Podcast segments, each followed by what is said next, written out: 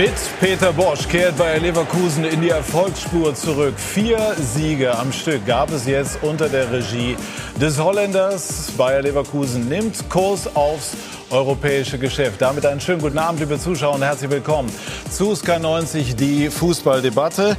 Aber ansonsten stehen diese Tage natürlich im Zeichen der deutsch-englischen Fußballfestspiele. Borussia Dortmund hat ja schon verloren. Bei den Spurs steht kann man schon sagen, vor dem Aus. Schalke erwartet Manchester City und uns alle elektrisiert das Duell des FC Bayern. Die Münchner gastieren an der legendären Anfield Road und auch unsere Runde ist very British. Ich darf sie Ihnen vorstellen. Tony Woodcock, Champions League-Sieger zweimal mit Nottingham Forest und er spielte unter anderem beim ersten FC Köln unter dem legendären Hennes Weisweiler. Steffen Freund ist nicht nur Europameister 96 und Champions League-Sieger mit Borussia Dortmund, sondern steht auch in der Hall of Fame der Tottenham Hotspurs, denn da hat er auch gespielt. Raphael Honigstein lebt in London, ist Klopp-Biograf und arbeitet für ESPN und für den Spiegel. Und Didier Hammann ist nicht nur unser Sky-Experte, sondern ist eine lebende Liverpool-Legende, Champions League-Sieger 2005. Also, ich freue mich auf spannende Diskussionen und Debatten rund um diese deutsch-englischen Vergleiche. Tony Woodcock, ein Wort, bevor wir gleich über Leverkusen und Düsseldorf sprechen, zu Jürgen Klopp und sein Standing auf der Insel. Ist er schon populärer als die Beatles oder arbeitet er zumindest daran? Nee, ist genauso so populär wie die Beatles. Ja. Sein Standing ist, es konnte nicht besser sein. Ja. Von der ersten Minute hat aufgetaucht in Liverpool. Seine Leidenschaft, sein Humor, und seine Arbeit, was er hat geleistet, der sind die Herzen von jedem Liverpoolian, aber nicht nur in Liverpool, aber das ganze Land. Die sind sehr beeindruckt bei ihm. Ja, sehr schön. Und ähm, wir haben jetzt schon eine erste Stimme aus Leverkusen und die holen wir uns natürlich. Bitte schön. Kai Havertz, neuntes Saisontor, das sah relativ einfach aus. Waren Sie verwundert, dass Sie da so frei durchlaufen konnten? Ja, also ich glaube, ähm, ich habe so ein bisschen den äh, den Trick von Kevin gewusst, dass er in die Mitte zieht und dann vielleicht Flanken, zu Flanken kommt. Und deswegen äh, ja, bin ich auf Verdacht losgelaufen. Hat dann letztendlich äh, geklappt und ich war relativ frei und habe den Ball dann äh, auch relativ einfach reinbekommen. Dass der Sieg absolut verdient war, ich glaube, da braucht man nichts irgendwie dran rütteln. Ja, ich glaube schon. Ich glaube, da braucht man nichts dran rütteln. Also man hat gesehen, dass wir natürlich das Spiel komplett im Griff hatten. Ich glaube, die Düsseldorfer haben es trotzdem vor allem in der ersten Halbzeit relativ schwer gemacht, weil einfach die Räume ähm, schon sehr eng waren und ähm, ja, wir sind schwer durchgekommen, aber haben versucht, ähm, ja, sie ein bisschen zu locken, haben dann äh, in den letzten zehn Minuten erst Halbzeit noch ein paar mehr Räume bekommen. Aber ich glaube, ja, schlussendlich, das glaube ich, äh, ja, das 2-0 ist relativ gerecht. Sie rutschen immer weiter oben äh, in der Tabelle, Platz 4, nur noch fünf Punkte entfernt. Wie viel Bosch-Effekt ist das? Ja, ich glaube schon äh, sehr viel. Also man sieht ja schon, was wir äh, seit dem ersten Spieltag so äh, umzusetzen versuchen. Also es sind ähm, viele Dinge, die natürlich anders sind, aber ich glaube, äh, viele Dinge, die auch positiv verändert wurden. Und das sieht man natürlich von Spiel zu Spiel, dass wir äh, noch nicht perfekt sind, ist, glaube ich, uns allen klar. Ähm, ja, wir sind natürlich erst zwei Monate zusammen, aber ich glaube, äh, nichtsdestotrotz kann man sagen, dass wir schon äh, ja, von Spiel zu Spiel besser werden und das zeigt sich natürlich auch in den Ergebnissen. Und die Mannschaften über Ihnen dürfen sich berechtigt Sorgen machen? Ja, also ich glaube, wir, wir kommen so ein bisschen von hinten ähm, oder räumen das Spiel so ein bisschen von hinten auf und äh, ja, versuchen natürlich so viele Punkte wie möglich zu sammeln. Das ist uns jetzt viermal ähm, ähm, ja, gelungen hintereinander und natürlich wollen wir nächste Woche dann den fünften Sieg auch, auch noch holen. Dankeschön. Steffen Freund, äh, schafft Bayer Leverkusen das in der Rückserie sogar vielleicht noch die Champions League äh, Quali hinzubekommen? Wird sehr schwierig, weil ich glaube, sie können sehr, sehr weit in der Europa League kommen. Und da stehen dann noch sehr schwierige Spiele. Jetzt erst dann im Achtelfinale, wenn sie krassen oder ausschalten, dann Viertel, Halbfinale. Das sind dann sieben englische Wochen oder acht mit der letzten schon dazu. Das sind doch und dann Profis, kommt, Sie haben doch auch auf der Insel gespielt. Ja, aber genau das, äh, glaube ich, ist in Deutschland äh, schon eine schwierige Situation. Sehen wir bei, äh, bei, bei Schalke, letztes Jahr keinen internationalen Aufgaben, Vizemeister und jeder hat sich gewundert. Ja, das spielt schon eine große Rolle. Und Leverkusen hat natürlich eine Qualität und hat auch eine sehr mutige äh, Doppelentscheidung getroffen, Simon Rolfes und Trainer zu wechseln, mal unabhängig, äh, was man jetzt von den Vorgängern hält. Ähm, das äh, so mitten in der Saison umzusetzen, Kompliment da an Rudi Völler. Passt das zwischen Bosch und Leverkusen? In Dortmund, wir erinnern uns, hat es am Anfang auch genauso funktioniert. Ja, also ich ein bisschen verwundert, wie gut das bisher läuft. Aber das Feedback von der Mannschaft, ähm, ich habe da mit jemandem gesprochen, der sehr nah dran ist, war schon von Anfang an sehr positiv bei Bosch. Schon in der Vorbereitung. Und das war, glaube ich, ein guter Schritt, ihm schon diese Zeit zu geben und das nicht noch während der Saison sozusagen zu machen. Dass das eher sehr gut ankommt bei, bei den Spielern und gleichzeitig auch, glaube ich, die richtigen Spieler sind, um das umzusetzen. Du brauchst vielleicht auch einen gewissen Spielertyp, der bereit ist, der jung genug ist, der vielleicht auch hungrig genug ist, auf diese doch sehr aggressive Weise zu spielen. Wir hören jetzt Friedhelm Funkel. Bitteschön. In Leverkusen darf und kann man 2 zu 0 verlieren? Ja, kann und darf man. Äh, wir wollten natürlich nicht verlieren. Und äh, wir waren einfach heute, äh, wir haben nach vorne keine Durchschlagskraft gehabt. Äh, wir haben äh, uns nicht durchsetzen können. Äh, was wir geschafft haben, ist diese, diese Offensive relativ gut unter Kontrolle gehabt zu haben. Leverkusen hat kaum Tormöglichkeiten gehabt. Die zwei Tore, die dürfen so eigentlich nicht fallen. Das hat die Mannschaft gut gemacht. Aber nach vorne haben wir äh, die drei, vier Möglichkeiten, die wir gehabt haben, haben wir nicht gut ausgespielt, äh, haben, äh, haben dort auch äh, äh, ja, zu wenig äh, äh, zu wenig Mut gezeigt, um äh, da letztendlich vielleicht äh, uns äh, in den Situationen durchzusetzen. Und von daher geht die Niederlage äh, 100 Prozent in Ordnung. Äh, die Leverkusener sind nun mal eine sehr ballsichere Mannschaft, die den Ball laufen können, die mit einem Kontakt spielen. Und wenn du denen noch mehr Raum gegeben hättest, dann hätten sie wie in Mainz wahrscheinlich vier, fünf, sechs, sieben Tore geschossen. Das haben wir gut gemacht, wir haben gut verteidigt, aber nach vorne eben äh, äh keine Durchschlagskraft gehabt. Vielleicht auch mit den Personalsorgen, die Sie haben, einfach auch nicht möglich, dann in so einem Spiel mehr zu bringen? Ja, das möchte ich nicht auf die Personalsorgen schieben. Äh, die Jungs, die auf dem Platz waren, haben das ordentlich gemacht. Und äh, äh hier bei so einer Mannschaft, äh, wo man weiß, äh, wo, wo, wo Schnelligkeit, wo Tempo, äh, wo technische Raffinessen auf den Platz gebracht werden, wenn man sie lässt, das haben wir, wie gesagt, das haben wir verhindert. Aber äh, das hat nichts mit den, mit den fehlenden Leuten zu tun. Das sind gute Leute, aber die, die heute auf dem Platz waren, haben ihr Bestes versucht. Als John Zimmer verletzt vom Platz musste, sah das nicht gut aus. Können Sie schon irgendwas sagen? Gibt es schon irgendeine erste Diagnose? Ja, ich, äh, ich glaube, dass da mindestens ein Band gerissen ist. Äh, das heißt, dass er uns in den nächsten Wochen fehlen wird. Eine ähnliche Verletzung wie äh, Marcel Sobotka, der sich in, in, in Spanien ein Band gerissen hat. Er ist jetzt gerade wieder dabei, ins Mannschaftstraining einzusteigen. Ich schätze mal, ohne irgendwas vorwegzunehmen, aber ich glaube, dass ein Band gerissen ist. Dankeschön, Friedhelm Volker. Ja, alles Gute, danke, schön, schönen Abend. Wir äh, werden gleich auch noch Rudi Völler hören, schauen in der Zwischenzeit nochmal die Tore an, die die Hamann Kai Havertz, den wir eben schon gehört haben, ähm, der auf der neuen Position sehr, sehr gut zurechtkommt. Ähm, alle sagen, er ist äh, das Megatalent. Sehen Sie das auch so? Ja, es ist schwer, das anders zu sehen. Also was er macht im, im Spielaufbau, seine technischen Fähigkeiten, seine Torgefährlichkeit, ähm, hat auch den diesen Hauch von, äh, von Arroganz im Ballbesitz. Ist unheimlich ballsicher.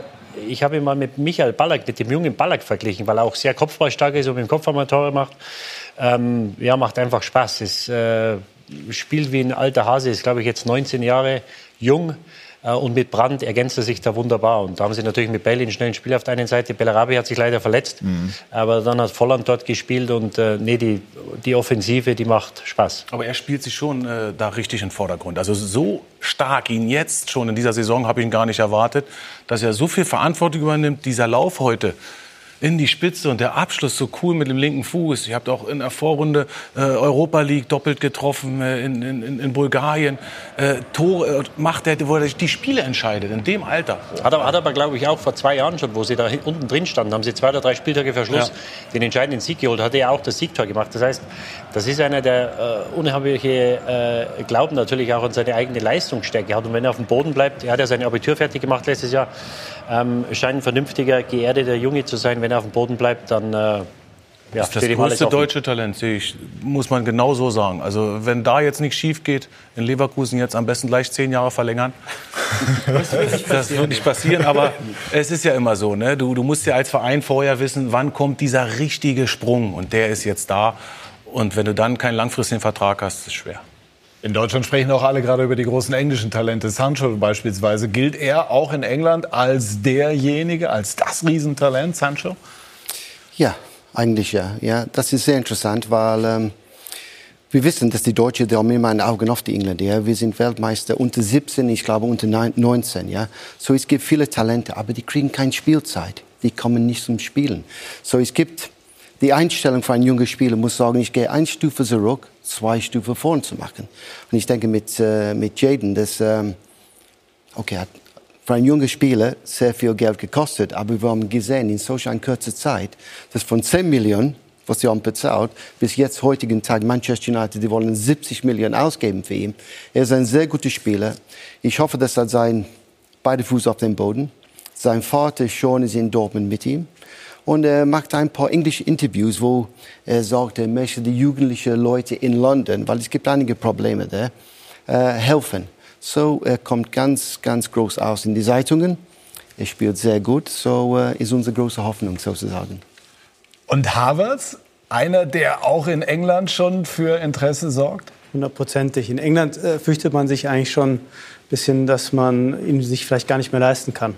Also neulich kam die Geschichte mit Arsenal hat Interesse. Mhm. Natürlich hat Arsenal Interesse. Jeder halbwegs gute Club hat Interesse an Kai Havertz. Aber ich denke, dass er vielleicht schon in der nächsten Liga spielen wird, wenn er wechseln will. Ich denke, es liegt nur an ihm. Möchte er nächstes Jahr schon den großen Schritt machen? Möchte er noch ein Jahr in Leverkusen sich weiterentwickeln? Danach kann er sich mehr oder weniger aussuchen. Mhm.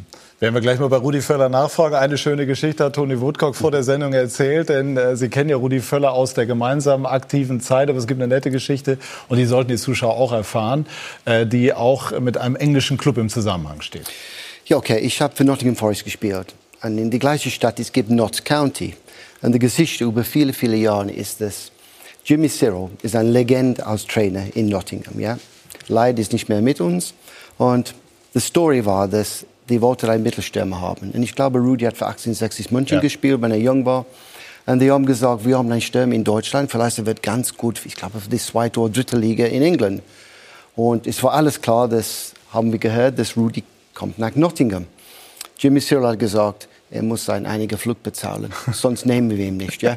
Die haben ihn nicht genommen und das ist die Geschichte, dass Rudy Voller ja, wollte nach Notts County gehen. Wir sind nicht sicher, aber Jimmy Cyril hat gesagt, ohne dass er bezahlt sein einiger Flug, wir, lassen, wir, wir nehmen ihn überhaupt nicht. Ja? So, so, hat Rudi Völler dann danach große Karriere unter anderem bei Werder Bremen gemacht und wir begrüßen ihn ganz herzlich. Schönen guten Abend, Rudi Völler.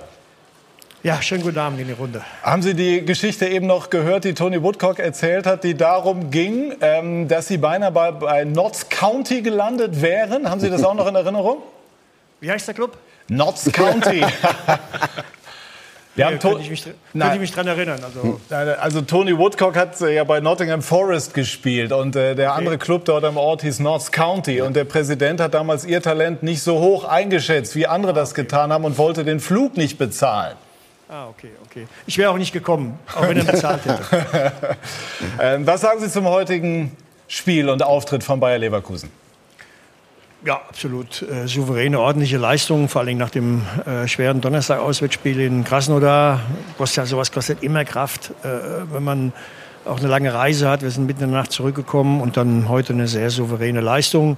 Natürlich sind wir in der Lage, wenn wir etwas frischer sind, uns mehr Torchancen zu erarbeiten. Aber ich glaube, es war sehr souverän und äh, wir tun gut daran, nach dem natürlich äh, überzeugenden Sieg heute, da schnell abzuschalten und umzuschalten, weil am Donnerstag wird es wesentlich schwerer. Das ist ganz klar. Wir spielen am Donnerstag gegen eine Mannschaft, die uns am Donnerstag schon alles abverlangt hat. Also am Donnerstag wird es schwerer. Ganz wichtig. Wie hat es Peter Bosch geschafft, in dieser kurzen Zeit doch, sagen wir mal, das offensive Potenzial von Bayern zu heben und mehr zur Geltung zu bringen? Ja, wichtig war ja, dass wir, glaube ich, in der als wir dann den Trainer gewechselt haben, dass er dann noch zwei Wochen Zeit hat. Ist ja oft so, wenn, ein neuer Trainer kommt, äh, auch etwas anders oder extrem anders spielen lässt, dass du auch gewisse Trainingseinheiten hast, gute Freundschaftsspiele hast, wo du auch viel probieren kannst, auch viel Theorie machst, auch den Spielern in Einzelgesprächen erklärt, wie er, wie er dann zu spielen hat. Und die waren einfach, die zwei Wochen waren sehr, sehr wichtig. einfach da eine gewisse Ruhe reinzubekommen äh, und dann selbst nach der ersten Niederlage beim ersten Spiel, das wünscht man sich ja normalerweise ein bisschen anders, gegen Gladbach, war es eine, eine wunderbare Leistung, auch wenn wir dann 1 verloren haben. Das war eine tolle, tolle Angelegenheit. Und da konnte man schon sehen, dass wir auf einem guten Weg sind. Wollen Sie Platz 4 angreifen in der Rückserie, wenn es so weitergeht? Ja, ich glaube, jeder sagt dann erstmal, wir gucken mal von Spiel zu Spiel. Jetzt sind wir erstmal Fünfter. Äh, und ich glaube, das ist, glaube ich, für unseren Club ganz wichtig, wir waren ja oft in der Champions League oder der Europa League. Wir wollen natürlich immer international spielen, aber ich glaube, wir haben dieses Jahr eine Riesenchance, auch in der Europa League weit zu kommen. Und deshalb, wir spielen am Donnerstag gegen einen sehr, sehr starken Gegner. Ich will es wirklich wiederholen, weil es wirklich so ist. Und das ist eigentlich unsere Chance. Wir müssen am Donnerstag äh, eine Top-Leistung zeigen, noch besser als heute, um die zu schlagen und dann auch wirklich in diesem Wettbewerb dann auch mal weit zu kommen. Wir haben eben in der Runde, Rudi, über Kai Havertz gesprochen. Steffen Freund, der auch hier bei uns zu Gast ist, hat gesagt, Rudi Völler müsste eigentlich versuchen, den zehn Jahre zu binden, ne, mit Augenzwinkern. Aber im Ernst, wie lange können Sie dieses Juwel in Leverkusen halten? Ja, zehn Jahre geht leider nicht, hätten wir damals gerne gemacht, aber so lange äh, dürfen wir die Verträge nicht machen. Nein, wir sind ja froh, dass wir so einen Jungen ja ausgebildet haben bei uns in der Jugend und äh, das wünscht sich ja jeder Club. Und dann hatten wir natürlich auch dann das Glück, dass wir ihn äh, bis 2022 dann auch unter Vertrag haben jetzt. Und deshalb können wir da sehr, sehr ruhig schlafen. Äh, das gilt für viele andere auch heute bei uns. Also es ist nicht nur äh, ähm, er, sondern wir haben ja noch andere Spieler, die wirklich hier ein großes Talent haben und die wollen wir natürlich auch halten. Dass wir natürlich ein Club sind, die hin und wieder dann äh, den einen oder anderen auch mal verliert. Das ist halt leider so bei uns. Das ist, wir sind nicht bei München dann, die müssen wir dann abgeben, müssen dann einfach dann pfiffig genug sein, dann auch wieder andere zu holen. Das gilt aber nicht für Kai. Also Kai wird im Sommer definitiv bleiben, ganz sicher. Habe ich vor einigen Wochen schon gesagt. Er fühlt sich hier wohl, hier mit seinen Kumpels. Wir haben noch viel vor mit ihm. Guten Abend, Rudi. Grüß dich. Steffen hier. Hallo, Steffen. Also, wenn ich das höre, dann besteht ja Hoffnung, dass er wirklich noch äh, vielleicht sogar bis 20, 20, 21 bleibt vielleicht ein Jahr vorher nur äh, dann den Verein wechselt und nochmal das große Geld reinkommt? Ja, das schauen wir dann von Jahr zu Jahr. Also Fakt sind ja erstmal die, die Vertragsmodalitäten äh, und die sind so, wie sie sind. Das ist ja gut für uns. Aber wichtig ist auch, dass der Junge sich wohlfühlt. Das ist eigentlich das Allerwichtigste. Der Junge ist hier aufgewachsen, hat eine äh, tolle Jugend hier hin, äh, hinter sich gehabt, obwohl er noch jung ist, ist erst 19. Ähm, und es gibt auch keinen Grund jetzt auch für ihn zu sagen, ich will jetzt in die große weite Welt. Er hat noch so eine tolle Karriere vor sich und äh, ich glaube, er ist im Moment hier sehr, sehr gut aufgehoben. Wir wollen äh, heute Abend, Rudi, natürlich darüber sprechen, dass es den deutsch-englischen Vergleich gibt. Äh, wie wird die Bundesliga abschneiden, glauben Sie? Ja, es war ja schon ein Spiel jetzt und sicherlich wird es dann für Borussia Dortmund schwierig dann im, im, im Rückspiel gegen, gegen Tottenham nach einem 0-3, obwohl man weiß ja nie dann vor 80.000 in, in Dortmund, da kann viel passieren, aber wird natürlich schwer, muss man korrekterweise sagen. Ähm, gut, Schalke gegen Manchester City ist man sicherlich auch nicht unbedingt Favorit. Ne? Manchester City gehört zu den Top-Favoriten für den Titel in der Champions League. Ähm, aber auch da, die haben nichts zu verlieren, die Schalke, deshalb können sie da locker, locker frei aufspielen. Spiel ist einfach 50-50. Also ich sehe auch gar nicht so sehr die Liverpool jetzt in der großen Favoritenrolle. Also machen wir, so sind wir Deutschen nun mal, dass wir dann auch immer unsere äh, wirklich beste Mannschaft in Deutschland, wenn sie auch wenn sie jetzt die letzten Wochen vielleicht nicht so überragend gespielt haben, dann ein bisschen kleiner zu machen, als sie sind. Also ich glaube, dass die Bayern eine Riesenchance haben, gegen sicherlich eine sehr, sehr gute Liverpooler Mannschaft weiterzukommen. Rudi Völler, Dankeschön für diese Einschätzung und Grüße rüber nach Leverkusen. Vielen Dank. Danke, tschüss. So, und bevor wir dann über diese Duelle sprechen, schauen wir noch einmal der Vollständigkeit halber auf den zweiten Treffer von Bayer Leverkusen, erzielt von Bailey, der auch unter der Regie von Bosch aufblüht. Didi, warum? Ähm, ja, erstmal Spieler wäre, der hat ja über weite Strecken der Vorrunde äh, nicht gespielt und äh, gab es ja diese Wechselgedanken letztes Jahr. Ähm, er ist in der Mannschaft, er scheint das Vertrauen zu haben. Sie haben Donnerstag mit derselben Mannschaft gespielt und was mich auch beeindruckt hat äh, vom neuen Trainer, wie Rudi Völler gerade sagt, sie haben nicht schlecht gespielt gegen Gladbach, aber verloren das erste Spiel. Dann hat er im zweiten Spiel mit derselben Mannschaft gespielt. Seitdem haben wir alle Bundesligaspiele gewonnen und das zeigt doch, dass er ähm, ja, äh, auch wenn er mal ein Spiel verliert, an seinen Prinzipien festhält. Er hat gesagt, das ist meine Elf. Und das ziehe ich durch. Und äh, das wird jetzt im Moment belohnt. Die Spieler scheinen alle zu wissen, sie genießen großes Vertrauen des Trainers. Deswegen läuft's. Genau, das ist ein entscheidender Punkt. Also wir reden ja immer alle von Rotation. Peter Bosch kommt und sagt, ich spiele mit derselben Elf, auch nach dem 0-1 gegen Mönchengladbach. Die müssen erstmal Sicherheit bekommen. Und für die Offensivspieler ist das eine wunderbare Entscheidung, Toni, glaube ich. Du kannst das bestimmt bestätigen, weil wenn du Sicherheit bekommen willst in dein Spiel, Bailey rein, raus, Hinrunde, auch mit Formkrise, kenne Heiko Herrlich gut, nicht einfach für die Offensivspieler, weil du dann einfach vielleicht zu oft auch mal rotierst. Und jetzt kriegen sie gerade richtig Sicherheit. Das ist schon äh, beeindruckend das, das, war immer so früher. Ja? Ich weiß nicht, wie das heutigen Tag ist, aber du wolltest jede Minute spielen, jedes Spiel machen. Diese Rotation kommt nicht in Frage. Man war enttäuscht, wenn man aus dem Spiel genommen war. Oh, bitte, du brauchst eine Pause, wir lassen dich in Ruhe für eine Woche. Man wollte das nicht. Aber heute, ich denke, die Spieler, die akzeptieren das und diese Rotation, das geht äh, ganz normal. Ja, andererseits, wenn jetzt Bellarabi ausfällt und es noch einer erwischt im nächsten Spiel, wird sich der Trainer auch vielleicht fragen, war das so richtig, nicht zu rotieren. Also es ist nicht so leicht. Ja, Ottmar Hitzfeld beispielsweise hat große Erfolge mit der Rotation erzielt. Also Peter Bosch bis hierher mit Bayer Leverkusen sehr erfolgreich und wir beobachten genau, wie sich die Dinge dann im Laufe dieser Saison weiter verhalten werden und sprechen jetzt über Jürgen Klopp und den FC Liverpool und die Bayern und Tottenham und so weiter und so fort. Sie haben die Biografie über Jürgen Klopp geschrieben. Was macht ihn so populär? Auf also, der Insel, in Deutschland war es ja auch. Also er ist erstmal populär in Liverpool und da auch nur in der roten Hälfte der Stadt. Also die ganz große Kultfigur Kloppo ist er noch nicht. Dafür hassen zu viele Leute den FC Liverpool. Das ist eine Mannschaft, ein Verein, der die Leute spaltet, ähnlich wie Bayern. Und als Neutraler ist es so hinter vorgehaltener Hand, sagt man. Eigentlich ein cooler Typ, hätte ihn auch eigentlich gern bei mir im Club. Aber offiziell, oh Liverpool, nee, Klopp will ich nicht Ist es denn immer noch 50-50? Ja, also ja? es gibt, also Liverpool ist kein in Everton, in Liverpool meinen ja. Sie? Ja, mehr oder weniger. Aber Liverpool ist kein Verein, der die Leute kalt lässt. Also entweder man ist Liverpool-Fan, die kann es gut beurteilen, oder es ist wirklich echte Abneigung. Und deswegen ist Kloppo jetzt auch nicht jemand, der sozusagen die Massen äh, mobilisiert und verbindet und alle ihm zu Füßen liegen, wie es dann hier am Ende war. Aber für Liverpool als Verein, als Stadt ist er eine ganz große Galionsfigur. Die Leute sehen sich aufgrund der Vergangenheit Trainer waren immer wichtig. Trainer haben diesen Verein nach oben gebracht mit Bill Shankly. Trainer sind mehr als Trainer. Trainer sind sozusagen Anführer, sind Überväter, sind äh, Familienoberhäupter, an die man sich anlädt, die die Richtung vorgehen, vorgeben, äh, die das Gesicht der Stadt auch sind. Und das alles kann er natürlich wie aus dem FF, mittlerweile auch auf Englisch perfekt. Und Liverpool-Fans seit ich in, äh, auf der Insel bin, seit 1993, waren, glaube ich, noch nie so glücklich. Es gab mal eine Zeit mit Rafa Benitez, wo es ähnlich gut lief.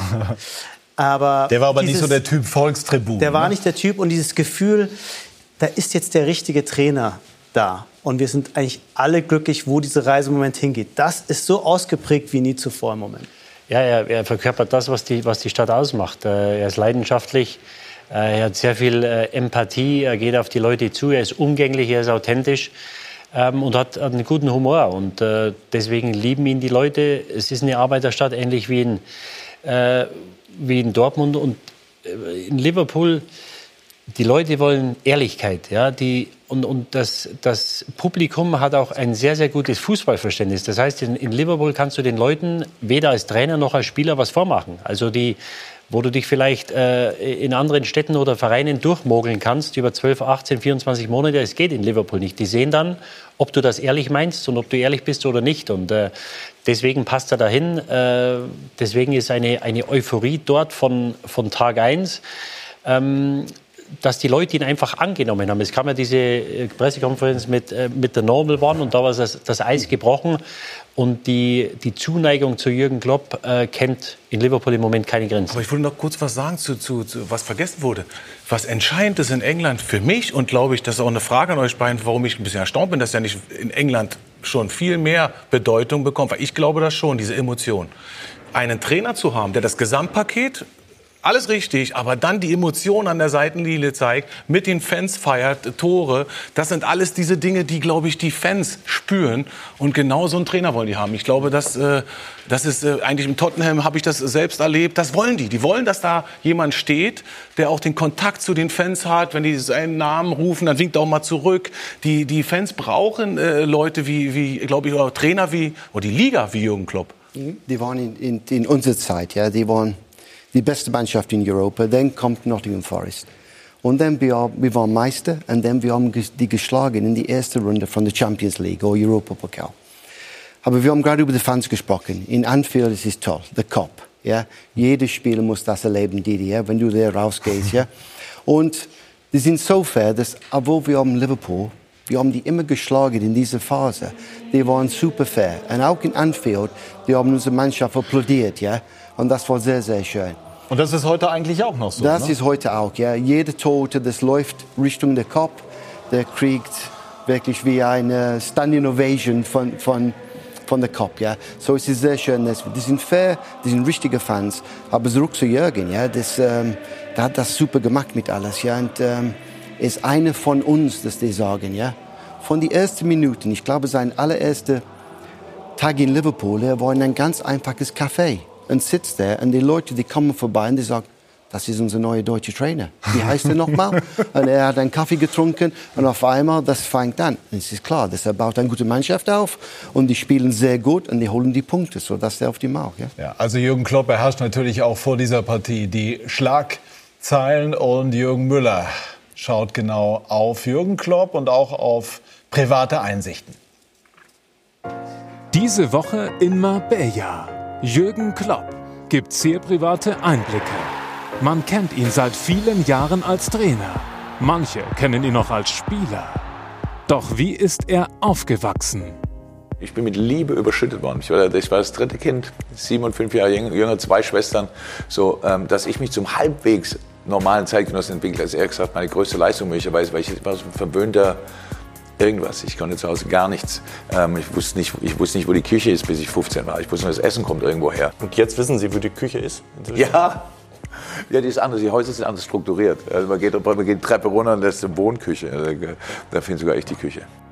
Bis heute gibt es eine Sache auf der Welt für ihn, die wichtiger ist als der Fußball. Natürlich ist meine Familie die Nummer eins. Also das ist ja Kindergeburtstag. Das war immer so geregelt. Für all, all meinen Spielern sage ich das. Ist, ist, das ist Nummer eins Familie. Wenn ein Spieler zu mir kommt und sagt, meine Frau ist schwanger, ich oder kriegt ein Kind da und da vorm Finale, ist nicht leicht ne, zu sagen.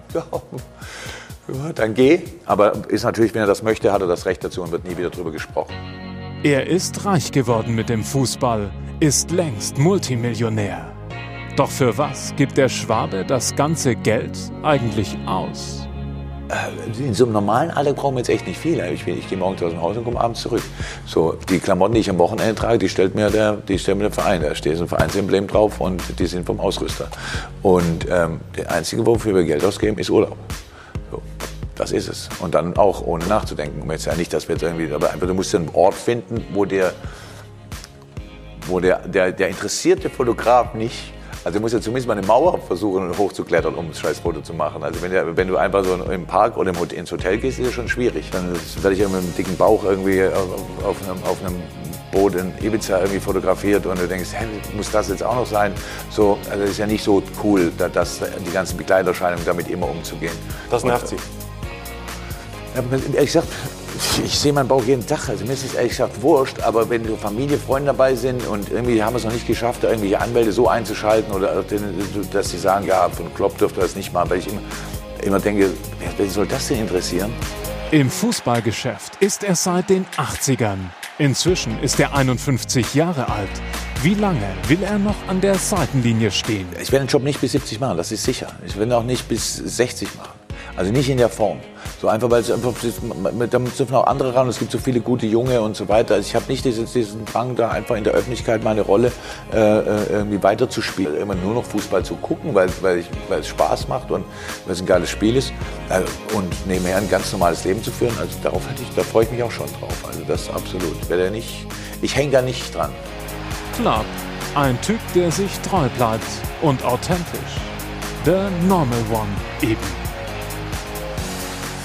The Normal One, ja, aber The Normal One, der ungemein populär ist in Deutschland, auch auf der Insel. Ich war eben auch ein bisschen überrascht, als Sie gesagt haben, also in Liverpool ist es noch gar nicht so weit her. Man hatte ja eigentlich schon den Eindruck, dass er dort auch alles beherrscht. In Liverpool beherrscht er alles. Ja. Aber darüber hinaus noch nicht. Also das, in hat England, einfach mit, das hat einfach ja. damit zu tun, dass viele Leute Liverpool nicht mögen. Und eigentlich ist ihnen lieber, wenn er nicht Erfolg hat. Auch wenn man ihn als Person vielleicht insgeheim bewundert und mag, freut man sich gleichzeitig immer wieder, wenn man Man United-Fans sieht oder Chelsea-Fans, dann immer wieder zu sagen, ja, euer Klopp hat aber in den vier Jahren noch nichts gewonnen. Wo sind denn die Trophäen? Äh, das muss jetzt die Liverpool-Fans an sich nicht stören, weil die fühlen sich bei ihm sehr gut aufgehoben, haben das Gefühl, die Mannschaft kommt nach vorne, der ganze Verein kommt nach vorne. Man kann ja diese Mannschaft und auch wo der Verein steht, nicht mit dem Verein vergleichen, den er Oktober 2015 übernommen hat. Man muss sich da mal die Mannschaft anschauen, was da für Leute gespielt haben teilweise oder nicht gespielt haben. Ähm, das Vertrauen der Eigentümer ist jetzt so groß, dass man ihm eben dann auch so Superstars kauft, die man dann, dann gut einbaut, weil er die anderen, die weniger teuren Spielern, auch auf ein Level gehoben hat, wo man nicht jedes Jahr vier bis fünf neue Spieler kaufen muss Im Gegensatz zu Man United zum Beispiel, wo man das Gefühl hat, diese Mannschaft kommt überhaupt nicht voran. Also ganz großes Vertrauen in ihn. Aber er muss, um diese, mh, sagen wir mal, nationale Geltung und auch Bewunderung zu erreichen, eben noch den letzten Schritt gehen. Und das ist entweder Meister werden im besten Fall oder die Champions League zu gewinnen. Ja, das ist richtig. Und deswegen, äh, er, er weiß das schon einzuschätzen und hat versucht er immer wieder auch die Euphorie zu bremsen, zu sagen, äh, weil in Liverpool gibt es das, äh, äh, das, berühmte, das berühmte Sprichwort It's our year, also ist unser Jahr. Das sagen sie Das oft also ein Running Gag eigentlich. ja, das sagen sie oft im Oktober, November, wenn sie Tabellenführer sind und dann, äh, wenn sie dann Fünfter sind im, im März, dann redet keiner mehr davon. Und da versucht er immer wieder zu bremsen und sagt, Männer, es ist Oktober, jetzt ist Februar. Wenn wir im Mai oben stehen, dann können wir anfangen, über die Meisterschaft zu sprechen. Ähm, weil er natürlich auch weiß, ich, ich glaube, das birgt eine gewisse Gefahr, weil in, äh, in Liverpool gibt es nur schwarz oder weiß. Da sind die Fans und die Leute sind himmelhoch jaustend oder zu Tode betrübt. Also es gibt wenig, wenig mittendrin. Und er ist sich, glaube ich, auch dessen bewusst, weil es eben so emotional ist. Und wenn Emotionalität im Spiel ist, dann sich, können sich Sachen schnell drehen. Und äh, deswegen versucht er da immer, soweit es geht, tief zu stapeln. Ist das Ähm, wirklich so, Didi, muss ich dann eine Frage zwischenstellen? Darf ich das? Ja, ja. Weil, äh, ja, weil es ja, ähm, weil es ja wirklich, äh, ich kenne das ja aus Tottenham, da ist ja auch, das ist ja noch länger äh, kein, keine Meisterschaft, 61 und Titel lange nicht gewonnen. Und Pochettino ist in derselben Situation. Alle, die Tottenham nicht mögen, sagen, du musst erst mal einen Titel gewinnen. Ich Sie waren ja damals Co-Trainer unter wichtig, Pochettino. Genau. Und äh, wenn, wenn er jetzt Zweiter werden würde und Champions League rausfliegt gegen, äh, gegen Bayern, glaube ich persönlich nicht, dass dann alles ins Negative kippt. Ich glaube, dass er mehr erreicht hat schon. Ja, er hat Ja, mit seiner Persönlichkeit schon etwas geschafft, eine, eine Ruhe in dem Verein, wo man wirklich den, den Sport, das hat Pochettino eben in Tottenham auch geschafft, dass man ihm auch dankbar ist für diesen Trainer und für seine Art, wie er den Verein coacht und gleichzeitig noch äh, Sportdirektor Nee, ist. das, das, die, sind dankbar. Und, und wie, wie Raphael sagt, das ist natürlich eine andere Mannschaft. Er hat Werte geschaffen. Sie haben mit Spielern, äh, die unheimlich viel Geld wert sind. Er hat das Ansehen des Vereins äh, wieder auf Vordermann gebracht, weil hier lange Genau. kein großer Titel gewonnen wurde. Und es, es wollen jetzt Topspieler, die du vielleicht vor fünf Jahren nicht bekommen hast, die wollen jetzt vielleicht Und- nach und du Liverpool. hältst sie auch alle. Weil, weil sie sehen, dass da was, dass sich was entwickelt. Aber die, die Fragen werden andere sein. Und äh, Liverpool kannst du nicht mit Tottenham vergleichen. Die haben äh, in den 70er und 80er Jahren den europäischen Fußball dominiert, haben viermal den Landesmeister geholt, äh, waren bis vor kurzem Rekordmeister. Ähm, und du erwartest natürlich irgendwann Titel. Und äh, er ist sich dessen, glaube ich, auch bewusst, dass er irgendwann den, den Titel holen muss. Und du hast natürlich in der Liga hast du wahrscheinlich so gut eine Chance, wie, wie du seit langem nicht hattest. Champions League wissen wir alle. Haben wir letztes Jahr gesehen, was da alles passieren kann, was im Finale passiert ist. Aber ja, äh, er versucht da schon, den Ball flach zu halten, weil er weiß, bevor er den ersten Titel geholt hat, äh, ist die Wahrnehmung auch in Liverpool eine andere. Die Vergangenheit. Ja, das hängt er um seinen Hals. Ja? Die haben alles gewonnen, ja, für viele, viele Jahre. Die waren die beste Mannschaft in Europa. Die haben Spiele gewonnen, dass du hast nie geglaubt, die würden das schaffen. Er muss etwas gewinnen. Er macht einen super Job. Er muss die Mannschaft aufbauen, das tut er ganz gut. Er bringt die Spieler rein. Aber irgendwann musst du etwas da reinholen. Ja?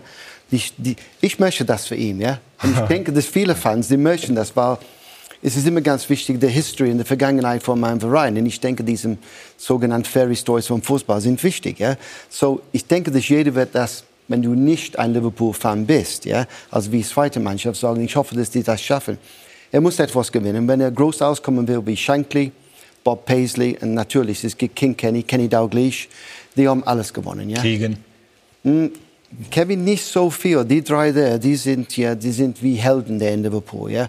Und wenn er dazu kommen will, er muss etwas holen in die nächste, vielleicht ein, zwei, drei Jahre ist das zu lang, die, die ich weiß nicht, ja. Werden wir sehen. Ja, ja, aber die sind gut drauf, die sind gut drauf und die spielen ein gutes Fußball und äh, ich hoffe, dass die schaffen das bald. Er hat gleich bei seiner Vorstellung gesagt, wir dürfen nicht mit dem Rucksack der Geschichte rumlaufen. Er hat Einf- verstanden, wie, sagen, wie ja. schwierig das ist in Liverpool. Gerade in Situationen, wo man das Gefühl hat, jetzt sind wir nah dran, dass dann nicht die große Hysterie und die Panik ausbricht. Das war 2013, 14 der Fall. War man ganz knapp davor. Dann rutscht Steven Gerrard aus und man wird nicht Meister. Und man hatte dann aber das Gefühl, in der ganzen Stadt war diese Anspannung so übertrieben, dass eigentlich sowas fast passieren musste, so ein Unglück. Und das will man diesmal ein bisschen besser managen. Er versucht immer wieder so das Tempo rauszunehmen, so die Atmosphäre runterzudimmen, runterzukühlen und er macht das sehr gut. Und ich glaube, Aber diese Clubs Verein, leben natürlich auch davon. Gerade Ja. Liverpool lebt ja auf der anderen Seite auch von diesem Mythos, auch von den Tragödien, nicht nur den sportlichen, aber eben auch von diesen sportlichen Rückschlägen, von den Erfolgen. Das macht es ja aus. Das Ja. bedient Klopp ja auch. Ja, aber man möchte jetzt ein bisschen weniger Tragödie und endlich Das mal wieder. ja, ja. Es ist fast 30 Jahre her. Mal wieder. Triumph, Also ne? das ist, man kann, glaube ich, gar nicht verstehen, äh, wie groß diese Sehnsucht ist und wie, wie, wie schmerzhaft das ist für Liverpool-Fans zu sehen, dass fast ja, ein halbes Dutzend mittlerweile Mannschaften Meister geworden sind und der große FC Liverpool läuft immer noch diesem Traum, diesem heiligen Gral fast hinterher. Mit Kopf hat man aber das Gefühl, dass da jemand ist, der diesen Traum in Erfüllung lassen Ja, ich würde aber gerne noch was einbringen, jetzt, wenn man ja immer dann auch vor der Saison schaut, wie sieht der Etat aus? Und das Äh, nee, ganz kurz, jetzt bleiben wir ganz kurz bei den Emotionen. Also wenn ich Klopp da sehe, also eben habe ich gehört, er dosiert das, aber wenn man ihn da so sieht, muss man schon sagen, äh, Klopp in Bestform. Klar. Ne? Äh, wie, Sie, haben ihn, äh, Sie haben eine Biografie über ihn geschrieben und, und sicherlich auch mal Kontakt zu ihm auch danach gehabt. Wie nehmen Sie ihn jetzt wahr, auch in Veränderung zu Dortmund? Also ich finde schon, dass er reifer geworden ist, dass er sich mehr zurücknimmt, dass er auch nicht versuchen will. Aber immer noch Klopp ist, wie wir eben Äh, gesehen Klopp haben. wird immer Klopp sein, Ja. aber er will versuchen, glaube ich, nicht diesen Überdruck zu erzeugen, der dann auch negativ ist. Man sieht ihn wenig mit den Schiedsrichtern ähm, lamentieren. Ähm, ich war jetzt zweimal im Stadion, als es für Liverpool nicht gut lief. 1-1 gegen Leicester, 1-1 gegen West Ham. Klopp war sehr ruhig, hat nicht irgendwie angefangen, sich mit Leuten äh, anzulegen oder irgendwie die eigenen Spieler mh, zur Brust genommen, sondern das war alles sehr äh, businesslike und ähm, wir schauen jetzt weiter. Punkt ist nicht so schlimm. Also er versucht da schon, glaube ich, ein bisschen ähm, sich auf die Gegebenheiten einzustellen und er weiß auch, glaube ich, dass ähm, Dortmund und Liverpool bei allen Gemeinsamkeiten natürlich doch eine andere Ausgangsposition war. In Dortmund war diese große Sehnsucht, dieser große Schmerz war nicht so stark. Er hat den Club auf Vordermann gebracht, aus einer schwierigen finanziellen Situation auch gerettet. Aber es war nicht dieses Gefühl, wenn wir dieses Jahr nicht Meister werden, geht hier die Welt unter. So im Gegenteil, man hat sich gefreut, das war eine Überraschung. Alle waren glücklich, diese tolle junge Mannschaft. In Liverpool ist dieser, und Didi hat es angedeutet, diese, diese Fallhöhe ist viel größer und kann deswegen auch viel stärker auch umschwingen ins Negative. Aber ist das nicht schön zu haben, ja? Ja, das kann deine History von Liverpool gehen, ja, wenn er gewinnt einen Titel jetzt. Und das ist ein Moment, das ich denke, dass jeder große Trainer haben möchte. Ja, Jamie Carragher Ja. sagt, ähm, wenn Jürgen Klopp Meister, Jürgen Klopp Meister wird, dann ähm, bauen sie ihm Statuen in die Stadt. Hm. Und das ist keine Metapher, das stimmt, glaube ich. Also man wird ihm Statuen errichten, falls er das schaffen wird. Und hoch verdient, weil wie gesagt, wir haben ihn ja gerade auch live erlebt. Ähm, ich sage immer noch mal, der hat ein ganz, ganz positives Image in England für die deutschen Trainer erzeugt. Extrem. Und ich wollte gerne auf den Etat ganz kurz zurück, weil Liverpool ist nicht in der Lage wie Manchester City, Chelsea, auch Man United. Die haben noch viel mehr finanzielle Power. Und trotzdem schafft er es, Jahr für Jahr immer näher an diesen großen Erfolg zu kommen. Das meinte ich auch vorhin damit, dass da schon etwas auch Bleibendes da ist, auch selbst wenn er es nicht schafft. Ich denke, das ist ein gutes Zeichen für ein gutes Trainer. Dass jedes Jahr die Mannschaft wird immer ein bisschen besser und stärker. Ja. Kann sein, am Anfang du hast fünf gute Spiele, ja, ein Jahr später hast du sieben oder acht. Ein Jahr später du hast zehn. Dann es geht, es baut das wieder auf. Du hast ein Kader, das etwas gewinnen kann. Und er hat das wirklich, wirklich gut gemacht. Ja. So, ich bin eine von diesen Geschichten, ja, diesen Fairy Tales im Fußball. Ja. Und ich hoffe, dass er schafft das, weil es wird total verrückt in Liverpool. Didi kennt das ja besser als uns alle hier. Ja. Die waren Gegner für uns, aber das war toll, da zu spielen. Und wenn du gehst zurück wie Bill Shankly, Bill Shankly war einer von allen Fans, ja, von der ganzen Stadt in diesem Ge- Vergangenheit, ja. Und das kann noch mal zurückkommen, wenn die etwas gewinnen, ja. So ich finde, dass er wird das, ja, das ist eine Situation, die jeder große Trainer haben will. Nur ganz kurz zur Erläuterung. Shankly und ähm, Paisley, die legendären Manager von Liverpool. Ich glaube, Shankly wird das legendäre Beaumont zugeordnet. Im Fußball geht es nicht um Leben und Tod, im Fußball geht es um mehr. Ja. Es ist viel wichtiger. Ja, genau, genau. Aber das war natürlich äh, ironisch. Doch, ich witzig. er hat auch gesagt, ja, es gibt zwei große Mannschaften in Liverpool. Und das war still überall. Er sagt, Liverpool und Liverpool Reserves. Wie, wie ist Sag, es? frag mal die Everton-Fans, was sagen. Steffen, wie ist es in Anfield? Ach. Zu spielen. Sie haben ja auswärts dort gespielt. Genau, ich bin an 99 hingewechselt und äh, erstes Spiel dort Enfield ist dieser ganz kleine Tunnel. Äh, das werden wir am Dienstag alles äh, live erleben. Nicht das mehr. ist der. Nicht mehr. Ach, was? Ja. Haben sie ihn weggerissen? Neue Haupttribüne. aber, aber jedenfalls, äh, zu- damals jedenfalls war das ganz klein, ganz eng, nur ein paar Treppen runter und dann kamst du raus und dann äh, wurde gesungen, You will never walk alone und ich hatte Gänsehaut und ich komme aus Dortmund, von Vereinen wie Schalke, für Deutschland gespielt. Wir haben einiges erlebt. Aber da, oh, das ist Gänsehaut pur. Also du bist noch gar nicht auf dem Platz. Äh, Aber ich, aber ich gehe was ist denn Didi, hier es los? gibt immer noch diesen Zeichen, this is Anfield, Ja, ja, bevor Genau. du unten gehst Ja, ja. und auf den Platz gehen. Und das ist für jeden, das hat der nicht gespielt. Das, jetzt gehst du hier draußen, this is Anfield, das ist etwas Besonderes. Wirst du kleiner als Auswärtsteam, wenn du dort einläufst? Ja, wenn du nicht eine gute Mannschaft bist vielleicht, aber wenn du eine gute Mannschaft bist, bist du noch größer und du wirst dich zeigen. Also ich habe schon große Mannschaften gerade an Europapokalabenden untergehen sehen. Äh, erinnere mich an Spiele gegen Real Madrid, die lagen, glaube ich, schon nach 10 Minuten 3 Arjen Robben hat auch, wenn ich das kurz einflechten darf, schlechte Erinnerungen. Hat er im Daily das Mail äh, schlechteste verraten, Sta ne? schlimmste Stadion ja, ja, ja, überhaupt. Mit, mit er Chelsea und ja, und Klopp äh, ist natürlich auch nicht blöd, das wissen wir. Der setzt natürlich auch die Stimmung als Waffe ein. Er hat jetzt nach diesen zwei schwierigen Spielen mit den Unschieden nochmal in der Pressekonferenz gesagt, vor dem Bournemouth-Spiel, wir brauchen die Fans. Wir brauchen die Fans, die sollen sich die, Leber, die äh, Seele aus dem Leib schreien. Wir brauchen positive Stimmung, nicht diese Nervosität, die manchmal zu spüren war in den Spielen davor. Das haben die Fans gemacht. Sie waren da. Hinterher haben die Leute gesagt, das war fast wie ein Europapokalspiel, obwohl es nur gegen Bournemouth ging. Und okay, der Gegner war auch dankbar, aber sie haben sie eigentlich vom Platz gespielt. Den Bayern wird es nicht so ergehen, aber man darf das nicht unterschätzen. Diese Welle des, des, des Lärms, die da auf einen niederprasselt, Unbedingt kann einen schon mal ganz schön durchschütteln. Und selber auch erlebt mit Tottenham. Wir waren 2-0 in Führung. Ich dachte, oh, wir gewinnen nach 20 Jahren mal in Enfield. Noch, glaube ich, letzte Minute 3-2 verloren. Also diese Stimmung, die dann nach dem 2-1, ich dachte, was Ja, passiert denn jetzt hier? also haben Sie es wahrgenommen? Ja, da, jede Sekunde nimmst du in Enfield wahr als Spieler, was da passiert mit, mit den Fans. Du warst ja dankbar, wir haben 2-0 geführt, auf einmal war etwas ruhiger. Ich dachte, naja, Ja, Dortmunds Niederlage gegen Klopp Ja. in, in der Europa League Ja, vor, Tuchel vor zweieinhalb Jahren ja. hat Mats, Hummels hinterher gesagt, wir hatten Mannschaftsteile, die haben verschiedene Systeme gespielt. wir konnten uns nicht mehr verständigen. Also das kann passieren. Und Didi, umgekehrt, fliegt man?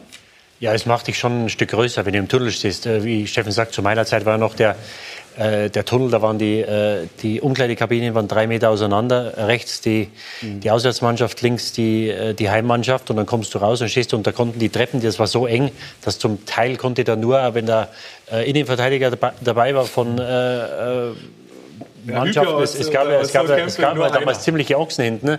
Also da konnte zum Teil nur einer die Treppe runtergehen. Also da konntest du nicht mal nebeneinander die Treppe runtergehen. Da musstest du immer äh, äh, einer von denen, einer von uns. Und dann als Zeichen, dass ich dann nach äh, einigen Monaten, als ich mich als Teil des Ganzen gefühlt habe, äh, auch immer berührt habe mit beiden Händen. Und dann das Schöne war, dass du die Treppen erst runtergegangen bist. Und dann gingst du nochmal zehn Treppen hoch und auf einmal standest du im Tempel. Und äh, das war was Besonderes. Und wenn du im Tunnel stehst, ich habe es ja das erste Mal äh, dort auch wahrgenommen mit Newcastle als, als Auswärtsspieler, äh, da denkst du dir dann schon, das muss geil sein, wenn du hier vor diesen Fans alle zwei Wochen spielst. Und es ist mit Sicherheit schon passiert, dass im Tunnel Spiele verloren wurden in der Vergangenheit. Und wenn du deine Fans, 45.000, jetzt 54.000, ähm, das Lied hingen, äh, singen hörst, dann, äh, ja, dann macht dich das ein Stück größer und gibt dir natürlich unheimlich, unheimlichen Glauben und unheimliches äh, Selbstvertrauen. Ich habe gesagt, die waren unser größter Gegner, ja. Und wir haben die immer geschlagen. Und wir gehen nach Anfield. Und wir waren schon ein bisschen cocky und nicht arrogant, aber wir haben viel Selbstvertrauen. so vorher, wir haben gesagt, wir gehen alle draußen. Und früher, das war die Stadion war brechen voll, so man eine Stunde vor dem Spiel fängt an. Und die haben gesungen, also wir haben alle Clubanzug an, wir gehen alle draußen. Wir kommen raus in die Mittellinie und wir, auf eine Linie, wir gehen ganz langsam Richtung Kopf. Es wird immer lauter und lauter und lauter. Und ein Spieler von uns sagt, heute Zero, fünf. Das war die Hölle los. Ja. Die haben alles geworfen. Ich weiß nicht, wo die haben alles gekriegt. Kommt ein Tennisball, und John Robertson, der hat das genommen, hoch, boom, direkt ins Tor und der ganze Kopf. Die haben alle applaudiert und gelacht. Ja. Und wie ist das Spiel ausgegangen? Ich glaube, das war 0-0. Sehr schön. Also, das ist ein äh, Mythos. Liverpool gegen Bayern. Also, das ist ein Spiel, auf das sich, glaube ich, alle Fußballfans riesig freuen. Und Sie können es live und exklusiv bei Sky verfolgen. Und wir werden gleich weiter darüber sprechen. Die Champions League K.O.-Phase. Liverpool gegen Bayern. Klopp gegen Kovac. Aber jetzt entscheidet jeder Zweikampf. Jedes Tor über dein Schicksal. Ab jetzt heißt es Hello Viertelfinale oder Goodbye Königsklasse.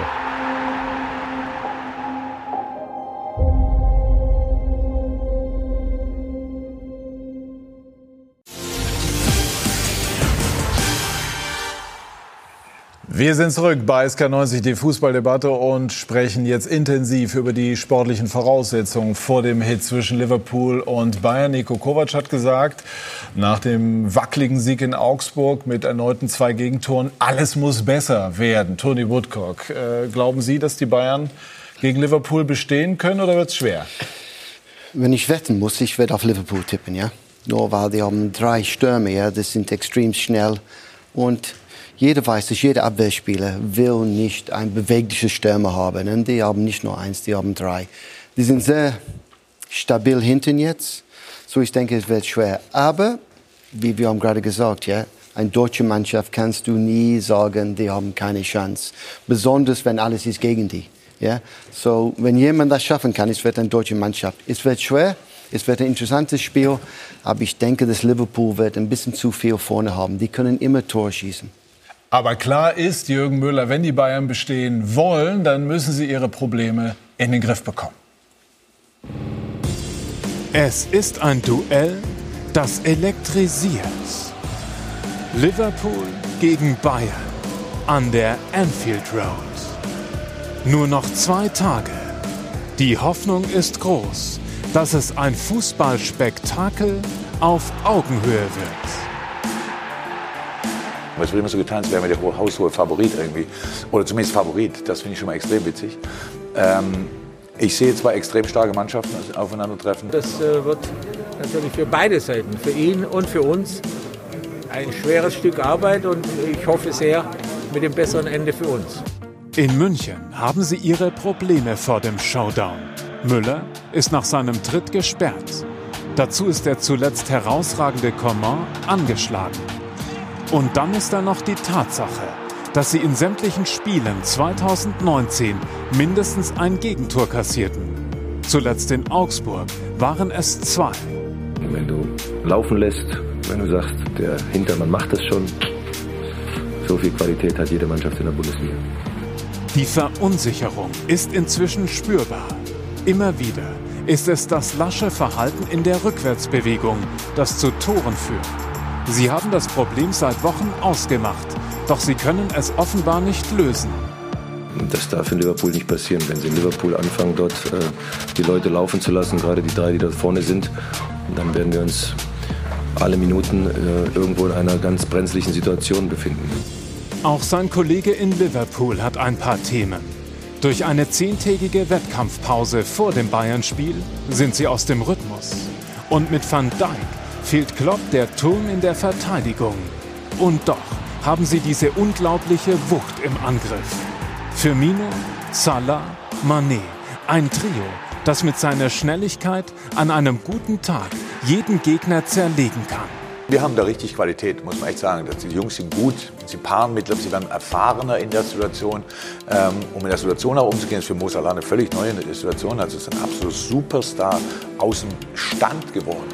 Liverpool, Bayern, Anfield. Es ist angerichtet. Ja, da kommen vorne natürlich schon äh, drei echte Kaliber ne? und Raketen, äh, Raketen. und äh, die Bayern haben gerade da, wir haben es im Beitrag auch noch mal gesehen, eben Schwierigkeiten die gesamte Saison über. Können Sie das auf Knopfdruck abstellen? Ich äh, hoffe es natürlich aus Münchner und aus deutscher Sicht. Äh, man hat aber schon gegen Ajax gesehen, Mannschaft auf einem anderen Niveau, aber mit einer ähnlichen Spielanlage und auch gegen Dortmund natürlich, wie schwierig das für Bayern ist. Ähm, auch gegen Leverkusen in der Bundesliga. Genau. Nicht nur die Verteidigung an sich. Als Verteidiger sieht man immer schlecht aus, wenn Leute auf dich zulaufen, sondern das, was davor passiert. Das defensive Mittelfeld, das Umschalten, äh, Umschaltungsverhalten, der Druck auf den Ball, der eigentlich überhaupt nicht mehr da ist. Alle Sachen, die Bayern noch mal auf ein neues Niveau gehoben haben in den letzten Jahren, in den Jahren unter Heinkes und Guardiola die sind so ein bisschen verloren gegangen. Das hat sich so ein bisschen eingeschliffen und es ist so eine Art Beliebigkeit in dem Bayern-Spiel. Ich sehe wenig durchdachte Aktionen mit dem Ball. Ich sehe kein Konzept ohne Ball ich sehe Schwierigkeiten für Bayern. Das hört sich aber also, ganz schön hart jetzt an. Wir reden vom äh, zweiten der Bundesliga. Ne? Ähm, bin ein bisschen erstaunt, weil du ja auch Bayern äh, magst. Und äh, ich habe jetzt das Schalke-Spiel gesehen. Da war wirklich eine, eine Steigerung im Ballbesitz nochmal. Unglaublich flexibel. Coman und Gnabry sind gar nicht zu halten im Moment. Und das ist ja immer wichtig, weil Ribéry und Robben in Anführungsstrichen eben Wobei Koman äh, angeschlagen ist und, ist und man natürlich- natürlich nicht weiß, äh, wie hoch das Risiko ist, ihn aufzustellen. Genau, Schalke, aber, aber glaube ich, auch nochmal eine Nummer. Okay, aber, aber trotzdem ähm, würde ich gerne auf einen viel wichtigen Punkt noch zurückkommen, weil ich das auch äh, dementsprechend äh, kommentiert habe. Letztes Jahr Heinkes, Martinez auf die Sechs und damit war auch eine bestimmte Balance im, im Team. Und ich glaube, dieser Spieler fehlt im Moment in der Bayern-Mannschaft. Und ich bin mir auch relativ sicher, dass Kovac etwas defensiver in Enfield agieren wird. Und ich hoffe, dass er Martinez spielen lässt, weil Aber er Sie das denken an eigentlich... den Martinez des Jahres 2013. Nein, ne? nein, nein, er, Er war nicht gut in der Hinrunde, das ist das Natürlich, Problem. aber wenn ich ihn gar nicht spielen lasse, ähm, ähm, kriegst du auch nicht äh, die Chance und gleichzeitig auch äh, die Qualitäten übrigens, äh, die hat er dann bei Heinkes auch direkt ab, abgerufen. Und äh, traut man das ihm jetzt ein Jahr später? äh, Mit, glaube jetzt letztes Jahr 30, jetzt 31 nicht mehr zu. Also das, glaube, da haben wir vielen- beide gespielt. Ich glaube, die Äh, vielen ich Verletzungen haben ihn ein bisschen zurückgeworfen. Also er war nicht der große Stabilisator. Aber Kimmich in der Hinrunde. reinzunehmen dort und dann wieder die rechte Seite äh, äh, dort nicht deinen besten Spieler zu haben, ist äh, aus meiner Sicht äh, ein großes Risiko. Gerade jetzt, wenn es um alles geht. Ich, ich glaube, das ist elementar, weil äh, wir reden von, der, von, vom, äh, von dem Sturm der, der Liverpooler, den sie natürlich haben. Die sind pfeilschnell. Aber du darfst nicht vergessen, dass das eine unheimlich aggressive Mannschaft ist. Und du musst den Kampf annehmen. Und du kannst meiner Meinung nach nicht dahin fahren mit äh, Goretzka, der für mich ein Achter ist, ein Thiago ist kein Sechser.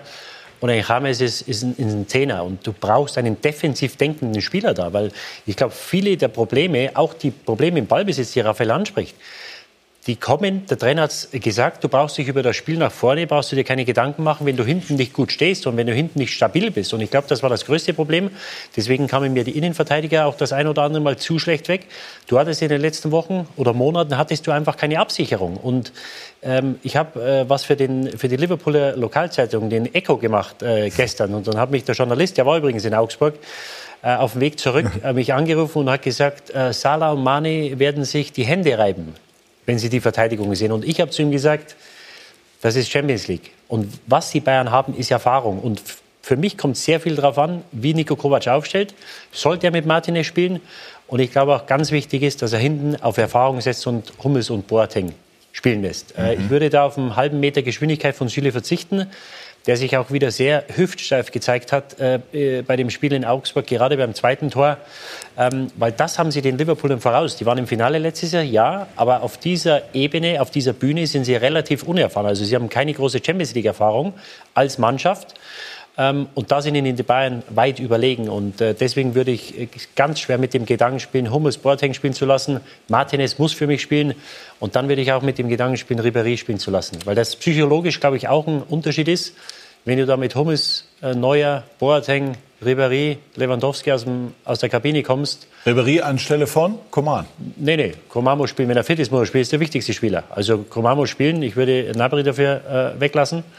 Ähm, Das weil würde, ich, das würde ich nicht machen. Gnabry habe ich auch beim Möglicherweise hat er bessere Pokalspiel live gesehen gegen Hertha. Hat er den Unterschied ausgemacht beim Pokalspiel. Drei Tage vor dem Spiel. Und auch jetzt hat er wieder sehr, sehr gut gespielt gegen Schalke. Aber wir haben vorhin schon diskutiert. Einen wichtigen Punkt. Warum Äh, Liverpool... Das Ribéry-Thema würde ich- finde ich ganz spannend. Okay.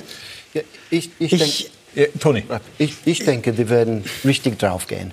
Ja? Anfield wird voll, es wird ein European Night, das wird laut und ich denke, die werden richtig aggressiv zugehen. Es kommt darauf an, wie gut sind Bayern, können die im Ballbesitz bleiben, können die cool bleiben, können den Ball behalten oder nicht. Aber ich denke, Liverpool werden 100% draufgehen. Pressen sehr hoch, Und ne? versuchen, die aus die Ruhe zu Variabel. bringen. Wobei, ja, Variabel. Sie haben, Klopp hat in dieser Saison hat es geschafft, das Spiel weiterzuentwickeln. Dennoch, äh, in solchen Spielen hatte ich immer den Eindruck, versucht er gerade zu Hause schon in den ersten 20, 25 Minuten auch in Führung zu Am gehen. Anfang werden sie sicher pressen, aber dann auch mal ein bisschen weiter hinten im Mittelfeld. Die Bayern haben sehr viele offensive Spieler meistens auf dem Feld und ähm, Liverpool hat sich gerade in der Champions League immer gegen diese Art von Mannschaft sehr wohl gefühlt.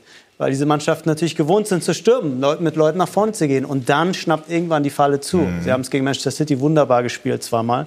Und ich denke, dass man sich das, also aus Liverpooler Sicht, wenn man sich es aufmalt, ähnlich ausrechnet. Die Bayern mit ihrer Bayern-Art, auch mit dem Selbstbewusstsein, wir kommen hier hin, wir spielen erstmal, gehen nach vorne. Hast sehr viele Leute, die nicht unbedingt in der Rückwärtsbewegung so wahnsinnig ähm, gut sind und packst sie dann auf den Konter.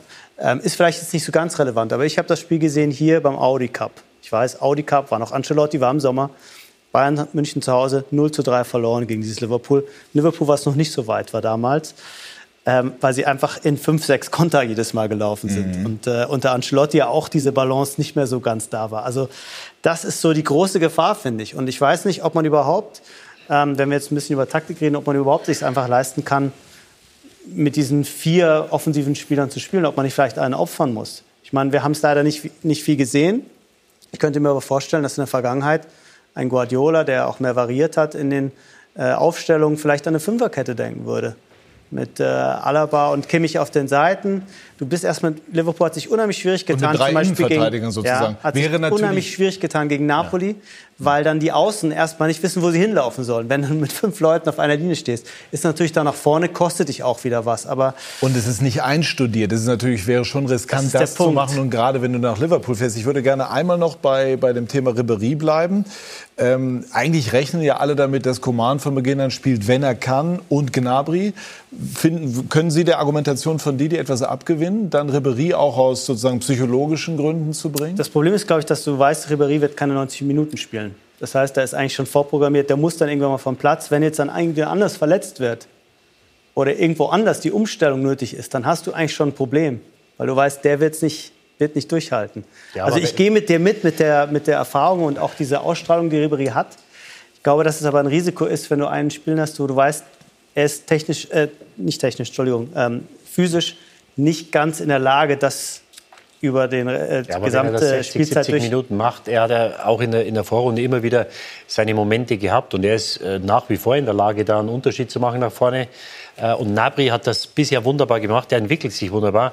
Nur das ist natürlich jetzt eine andere Liga. Also es ist was anderes wie Hertha BSC im Pokal. Du fährst jetzt nach Enfield, da wird der, der, der Kessel brennen. ähm, und, und das ist was anderes. Ja? Und ich sage nicht, dass ein Nabri das nicht kann oder nicht können würde. Oder äh, es wird mit Sicherheit ein sehr wichtiger Spieler sein und, und bleiben und werden für Bayern München. Nur in so einer Situation, ich glaube, den größten Vorteil, den die Bayern vor dieser Liverpool-Mannschaft haben, das ist die Erfahrung. Und äh, wenn du sagst, oder die ersten 20, 25 Minuten werden die draufgehen, dann musst du mal einen langen Ball spielen. Du musst eh relativ tief stehen gegen diese Mannschaft. Deswegen würde ich da wirklich äh, alle Erfahrungen aus dem Hut zaubern. Und deswegen wäre für mich Ribéry ähm, ein Spieler, der ja, bestimmt heiß ist, dort zu spielen. Ich glaube, er hat noch nie dort gespielt. Ähm, und deswegen würde ich mit dem Gedanken spielen, ihn spielen zu lassen. Äh, eine Variante, aber ich fand die beiden jetzt gerade in den beiden Spielen so gut, Coman und Gnabry, dass ich ihnen nicht reagieren würde, aber akzeptiere voll äh, die Idee, keine, keine Frage. Dafür hast du auch so eine, so eine gute Mannschaft. Aber ich bin auch bei der Idee taktisch äh, bei dir, weil wenn Alaba und Kimmich zu offensiv spielen und beide Innenverteidiger, egal, oder, egal wer spielt, sind etwas zu langsam im, äh, in dem Moment, wenn sie sich drehen müssen. Und Mané und äh, Salah sind genau diese Spieler, die aus der Position hinter den offensiven Mittelfeldspielern starten.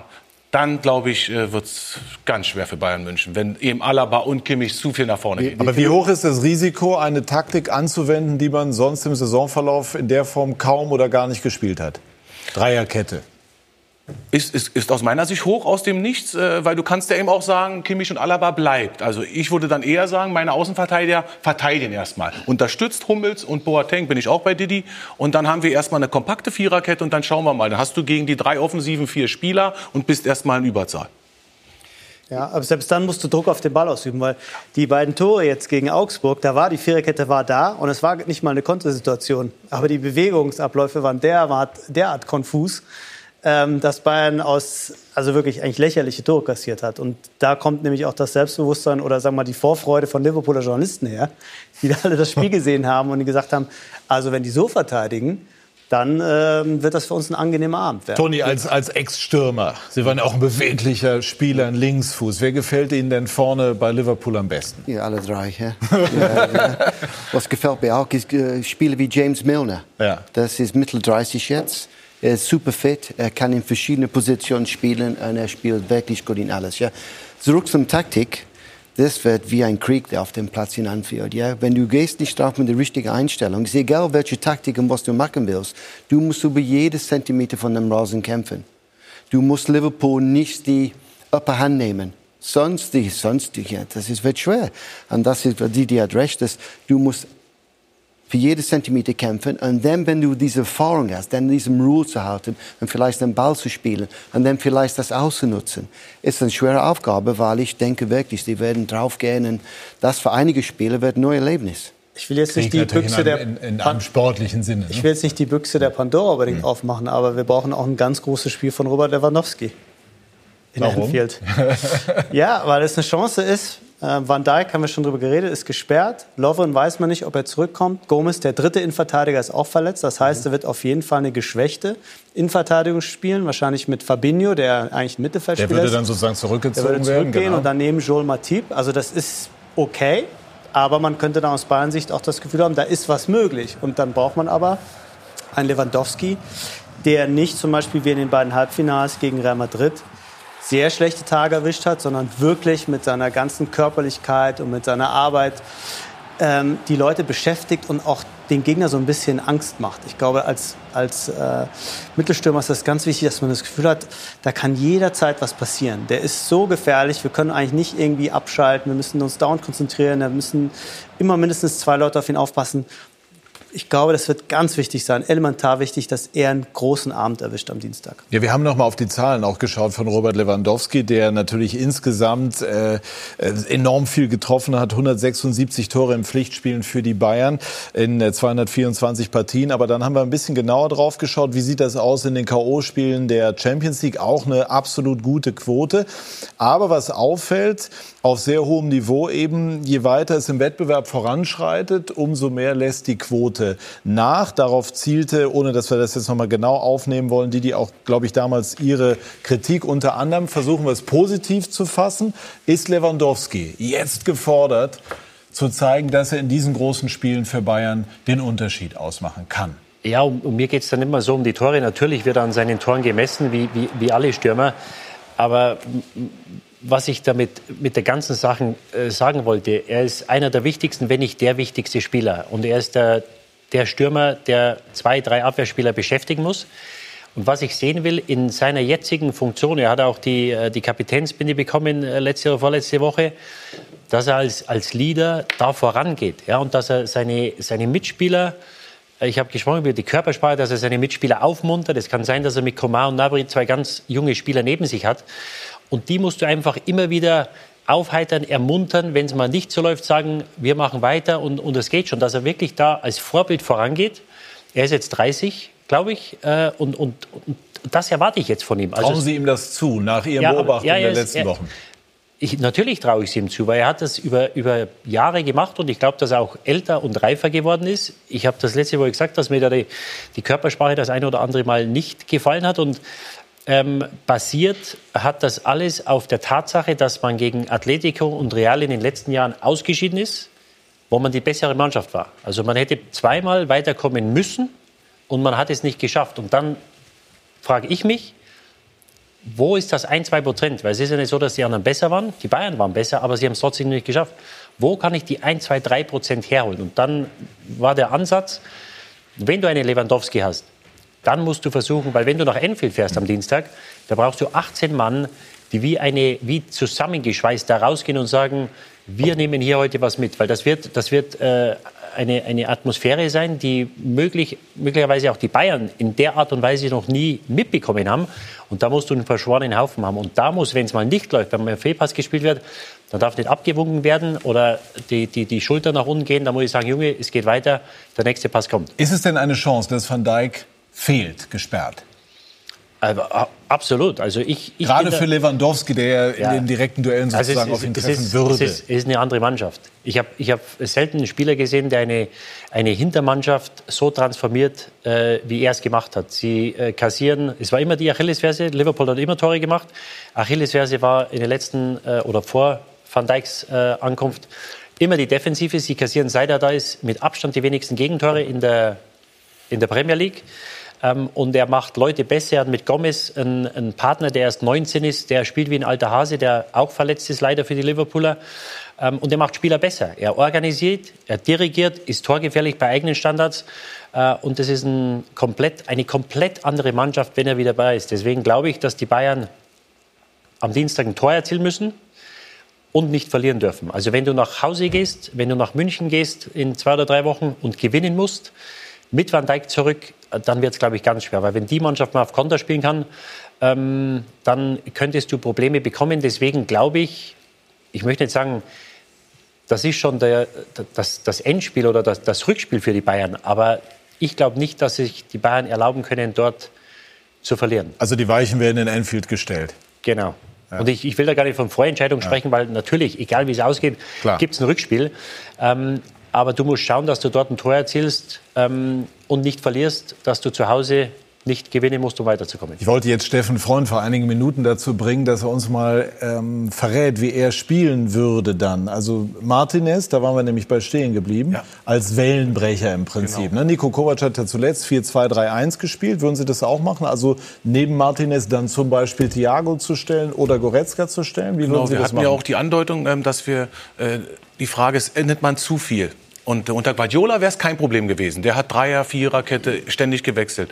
Jetzt würde ich äh, nicht die Viererkette wechseln, sondern die einfach auch defensiv gut einstellen und wissen, da kommen drei extrem schnelle Spieler und vielleicht sogar auch äh, etwas tiefer verteidigen erstmal, um einfach nicht zu viel Platz äh, zu Neuer oder zum dahinter der Kette zu haben. Im Mittelfeld unbedingt Martinez setzen und dann bin ich auch bei Didi, glaube ich, hat es gesagt, dass James würde ich rausnehmen. Ich würde Goretzka wieder auf die 10 nehmen und Thiago da nehmen und dann bist du einfach insgesamt noch etwas kompakter mit drei Mittelfeldspielern, die auch alle bereit sind, mit zurückzugehen. Aber braucht man nicht auch James und seine spielerische Kompetenz, um selber auch den Druck ein bisschen wegzunehmen und selber mal den Ball zu haben? Da muss ich jetzt noch mal nach. Nicht, da war ich noch nicht fertig. Nicht, mit, nicht in dem Spiel, weil wenn jetzt Coman und Gnabry spielen, hast du selber die Schnelligkeit und Lewandowski als Targetstürmer, dass du Liverpool richtig Probleme machst mit ihrer neu formierten Viererkette.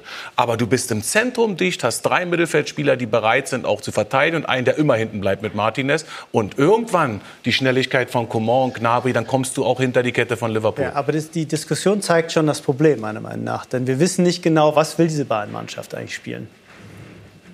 Wenn man sagt, wir spielen mit dem Ball, wir versuchen, denen den Zahn zu ziehen, einfach, einfach den Ball halten und die ins Leere laufen lassen, dann stellst du Thiago und James auf. Wenn du aber nur auf, mehr auf Kraft setzt und auf Verteidigung und vielleicht auf Konter, dann stellst du wieder Goretzka auf. Das meinte ich vorher, dass dieser Mannschaft so ein bisschen die Identität verloren gegangen ist. Ich kann gar nicht wirklich beschreiben, was diese Mannschaft eigentlich spielen will. Da hängt sehr viel von Zufällen ab. Da hängt sehr viel von individueller Qualität ab, dass irgendjemand was Gutes einfällt oder dass zwei Leute mal durchspielen.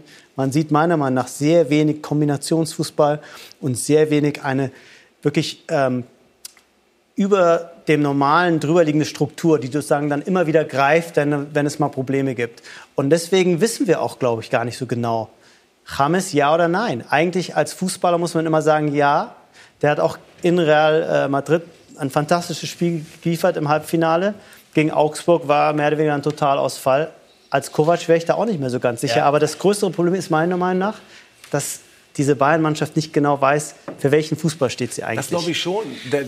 Das, geht eher in die Richtung, dass die Mannschaft äh, nicht mehr Teamgeist genug hat. Das war meine äh, äh, Aussage dazu in den letzten Wochen. zusammen. Ja, aber wenn du natürlich als Mannschaft nicht mehr zusammenhältst, Didi, wir haben da, du hast auch schon mehrere Male äh, darauf hingewiesen, wenn im Umkleideraum dort kein Zusammenhalt mehr ist, dann ist genau das schwierig. Und dann wird es erst recht problematisch für den Trainer, weil der muss jetzt einen Umbruch machen, ist die älteste Mannschaft der Liga und hat den kleinsten Kader. Es gibt ja auch ein paar negative Faktoren in München, warum Bayern jetzt nur Zweiter ist und warum du auch sagst, da stimmt doch was nicht. Also ich würde, ich würd, äh, wenn wir nochmal auf die Aufstellung kommen, äh, ich weiß nicht, ob du da hinfahren kannst. Natürlich haben äh, James und, und Thiago überragende spielerische Klasse und ist wahrscheinlich der beste Thiago, seit er bei Bayern ist. Also Thiago muss für mich spielen.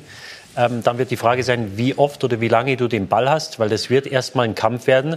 Ähm, und dann kannst du, glaube ich, nicht auf die, auf die läuferische Stärke und die Durchsetzungskraft von Goretzka ähm, äh, verzichten. Du musst, du musst den Kampf im Mittelfeld da annehmen. Und deswegen wäre mir ähm, eine Mannschaft mit Thiago und James wäre mir etwas, ähm, etwas zu weich. Wie groß ist der Respekt vor den Bayern auf der Insel? Ja, riesengroß, ja. Ich sage mich persönlich, dass das ist ein gut geführtes Verein, nicht nur auf dem Platz, aber außerhalb von dem Platz. Ja. Vorbildlich, wie die haben gearbeitet über viele, viele Jahre. Ja. So überhaupt keine Frage. Ja. Das ist, warum das so interessant ist. Ja. Wir können diskutieren die ganze Nacht. Wir wissen nicht, in welche Richtung das geht. Bis Dienstag, wenn die fangen an, wenn der Schiedsrichter pfeift, äh, das Spiel an. Ja. Und das ist was Tolles mit dem ganzen Spiel. Es wird schwer. Es ist interessant, wie die das anpacken.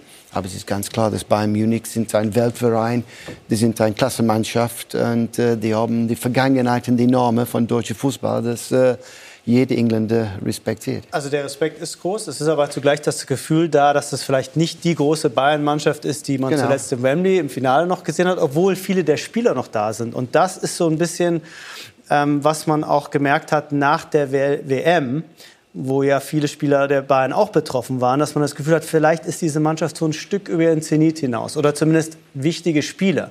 Ich sehe das bei Bayern ein bisschen differenzierter als der gemeine Engländer sozusagen, aber man hat so ein bisschen das Gefühl, dass vielleicht der deutsche Fußball repräsentiert, repräsentiert durch die beste deutsche Mannschaft der letzten Jahre und durch die Nationalmannschaft so ein bisschen an einem Punkt ist, wo es vielleicht nicht mehr weiter aufwärts geht, um es mal jetzt mal vorsichtig zu Aber formulieren. vielleicht, das ist eine Chance für jede Spieler, nochmal zu zeigen jetzt, ja, weil wenn die gewinnen gegen Liverpool oder eine gute Leistung bringt, ja, dann die haben eine gute Chance weiterzukommen natürlich und dann vielleicht etwas zu gewinnen. Das ist für jede Einzelspieler, dass die sagen, okay, wir zeigen, was wir drauf haben heute. Das ist ein besonderes Und, Spiel. und du weißt, wann die besten Spieler, wann, die sich, wann du die siehst oder wann, du die, wann sich die zeigen. Nämlich in solchen Spielen, klar. Darf ich ganz kurz ein Beispiel nennen? Weil das äh, war damals in der Dortmunder Mannschaft so. Wir sind zwei Jahre Meister geworden und haben dann ein bisschen geschwächelt in, der, in den 90ern, äh, dann in der, in der Liga und haben dann wirklich auch mit, mit, mit ein paar neuen Spielern noch, aber eben nochmal die Champions League gewonnen und den Höhepunkt äh, für, diese, äh, für diesen Kader geschafft. Ich glaube schon, dass Bayern München in einer ähnlichen Situation ist. Das stimmt, Toni, sehe ich, sehe ich genauso. Da, da besteht auch eine, eine große Chance drin, dass man wirklich in diesen großen Festtagen Champions League nochmal über sich hinauswächst. War ja bei den Bayern auch in den 70er Jahren so. Die Mannschaft, die dreimal den Europapokal der Landesmeister geholt hat, war bei den beiden letzten Erfolgen der Bundesliga auch nicht ganz so gut unterwegs. Ich glaub, Platz 12 Die sogar. Frage wird, ja, die Frage, und zwischendurch in Abstiegsgefahr, aber das ist 40 Jahre her, das lassen wir jetzt weg. Die Frage wird natürlich sein, können die Bayern wirklich dann dieses Tempo, was auch über die Außen, über Robertson und über Arnold und so weiter dann gemacht wird, wirklich eindämmen? Das ist ja das, was wir jetzt auch diskutiert haben. Ganz kurz, Neuer hat in Augsburg gespielt. Wie war Ihr Eindruck? Kann man, das, äh, kann man davon ausgehen, dass er am Dienstag aufläuft? Ich gehe davon aus. Bei seinem Ehrgeiz schon, oder? Ja, ja, absolut. Und äh, wenn er nicht 100 Prozent wäre, dann würde er, glaube ich, nicht, äh, nicht spielen. Äh, deswegen sehe ich da keine Probleme. Ich gehe davon aus, dass er aufläuft. Steffen?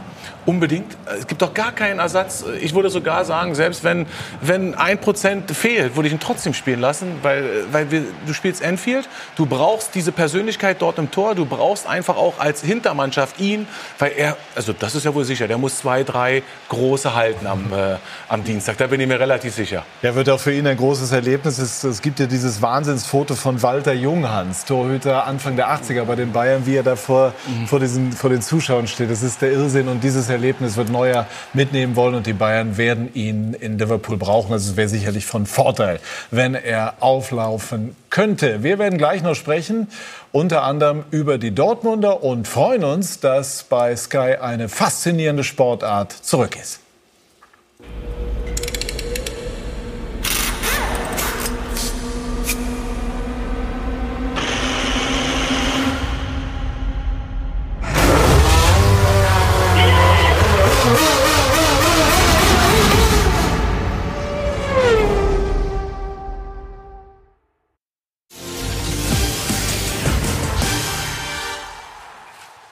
Wir sind zurück bei SK90, die Fußballdebatte. Nehmen noch mal ganz kurz das Bayern-Thema auf. Wir haben ja eben weiter diskutiert. Das ist einfach so, man merkt, dieses Spiel fasziniert alle. Didi, äh, was könnte ein Schlüsselduell sein? Ich glaube, das Mane gegen, gegen Kimmich, das wird äh, mitentscheidend sein. Also ich bin guter Dinge, dass Alaba Salah da einigermaßen in Schach hält. Du kannst die Leute natürlich nicht 90 Minuten... Das ist eine absolute Weltklasseleistung gefragt, ne? um das zu Absolut, schaffen. absolut. Aber Kimmich, er kommt ja eigentlich aus dem defensiven Mittelfeld und er spielt da ist natürlich sehr gut nach vorne. Aber Mane äh, hat natürlich eine unheimliche Qualität, ist wendig, ist schnell. Und da wird es wirklich wichtig sein, dass dann äh, Innenverteidiger mit rausgeht. Vielleicht Martinez, wenn er spielt, oder dann Ribeiro, Nabri, wer immer äh, auch spielt, dass du wirklich äh, versuchst, Mane zu doppeln, weil er wenn ich einen der drei mir aussuchen könnte oder würde vorne, dann wäre es wahrscheinlich Manet, der immer etwas im Schatten von Salah steht. Aber für die Mannschaft, glaube ich, genauso wichtig, wenn nicht noch wichtiger für Liverpool ist. Hat Kimmich das denn im Tank? Das werden wir am Dienstag sehen. Also er hat ja äh, auf, auf großer Bühne schon gefochten. Und, äh, aber das ist natürlich äh, im Moment ist das das Nonplusultra. Also was, was Liverpool im Moment nach vorne abbrennt. Äh, es geht kaum besser und äh, das ist der ultimative Test. Ähm, werden wir sehen. Eine Worte zu Salah, ja. Die letzten paar Wochen er ist ziemlich leicht untergegangen im Strafraum, ja. Das ist auf einem Punkt, wo du denkst, nein, das ist nicht richtig, ja? So leicht untergegangen, in elf Meter gekriegt. Er hat sich fallen lassen, zwei, drei Mal. Ja, ja, muss ich sagen. Und das ist, obwohl es ein gutes Spiel, ja, ein großes Spiel zu sein, man schmeißt sich nicht einfach in den Strafraum. Ein paar Dinge hat schon passiert, ja, so Bayern muss wirklich aufpassen. Er geht unten zum Boden ziemlich leicht. Sie haben ebenso demonstriert, wie man in Liverpool auftreten muss. Mit welcher, wie sagen die Engländer, Attitude musst du dort. Ich äh, habe gerade es dem Jungs gesagt, hier, ja, wenn wir drei spielen, ja, und wir haben vielleicht kein gutes Saison gehabt, ja, ich weiß von die beiden hier, wir hätten wir zusammengerutscht und gesagt, gehen wir jetzt draußen an Anfield und weißt du was, wir kämpfen über jedes, jedes Zentimeter auf dem Rasen, ja. Und wenn die singen so laut, ja, wir würden das, bumm, es gibt nichts Besseres für einen Spieler auch, ja. Auch in Liverpool mit so vielen Fans und so laut, ist es immer gut, dann dran zu gehen, ja. So, aber man weiß nicht, in welche Richtung es geht Dienstag. Gut, also diese Einstellung gepaart mit einem guten Plan, ne, dann kann es was werden. Aber es ist natürlich auch ein Spiel für Romantiker, das merkt man ja auch, ne, weil so Enfield eben schon einen Mythos hat, der uns alle packt. Die Dortmunder, Steffen, haben äh, bei den Spurs gespielt, haben zwischendurch eigentlich ganz gut ausgesehen in der ersten Ja. Halbzeit, dann aber am Ende äh, 0 zu 3. Wir haben die Tore auch da verloren. War es das äh, für den BVB oder ist da noch ein Wunder möglich? Ja, 10 Prozent äh, glaube ich schon. Zu Hause in Dortmund, dass man dann doch noch äh, ein frühes Tor. Reicht ein Tor in der ersten Halbzeit. Zwei Tore in der zweiten Halbzeit ist immer möglich, weil wenn du das zweite machst, schaffst du auch noch das dritte.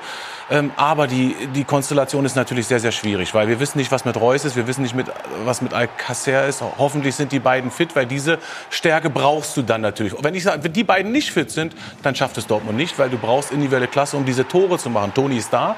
Und defensiv ähm, ist natürlich eine bittere Situation passiert. Ähm, du musstest die Viererkette komplett umstellen. Zwar waren Diallo und Hakimi äh, äh, noch in der Formation vom Hoffenheim-Spiel, aber Hakimi musste nach rechts rüber, Diallo nach links und Zagadou äh, war zurück und Toprak in der Mannschaft. Und das hast du in der zweiten Halbzeit genau gespürt. Die Viererkette hat eben nicht hundertprozentig harmonisiert, keine Automatismen. Das kriegt Dortmund, denke ich, hoffentlich bis zum Spiel wieder hin, dass man erstmal diese Sicherheit, weil ich glaube, man muss auf alle Fälle zu Null spielen, um noch diese kleine Chance äh, zu wahren. Sie waren Co-Trainer unter Pochettino. Kurz, was ist er für ein Typ, der Trainer?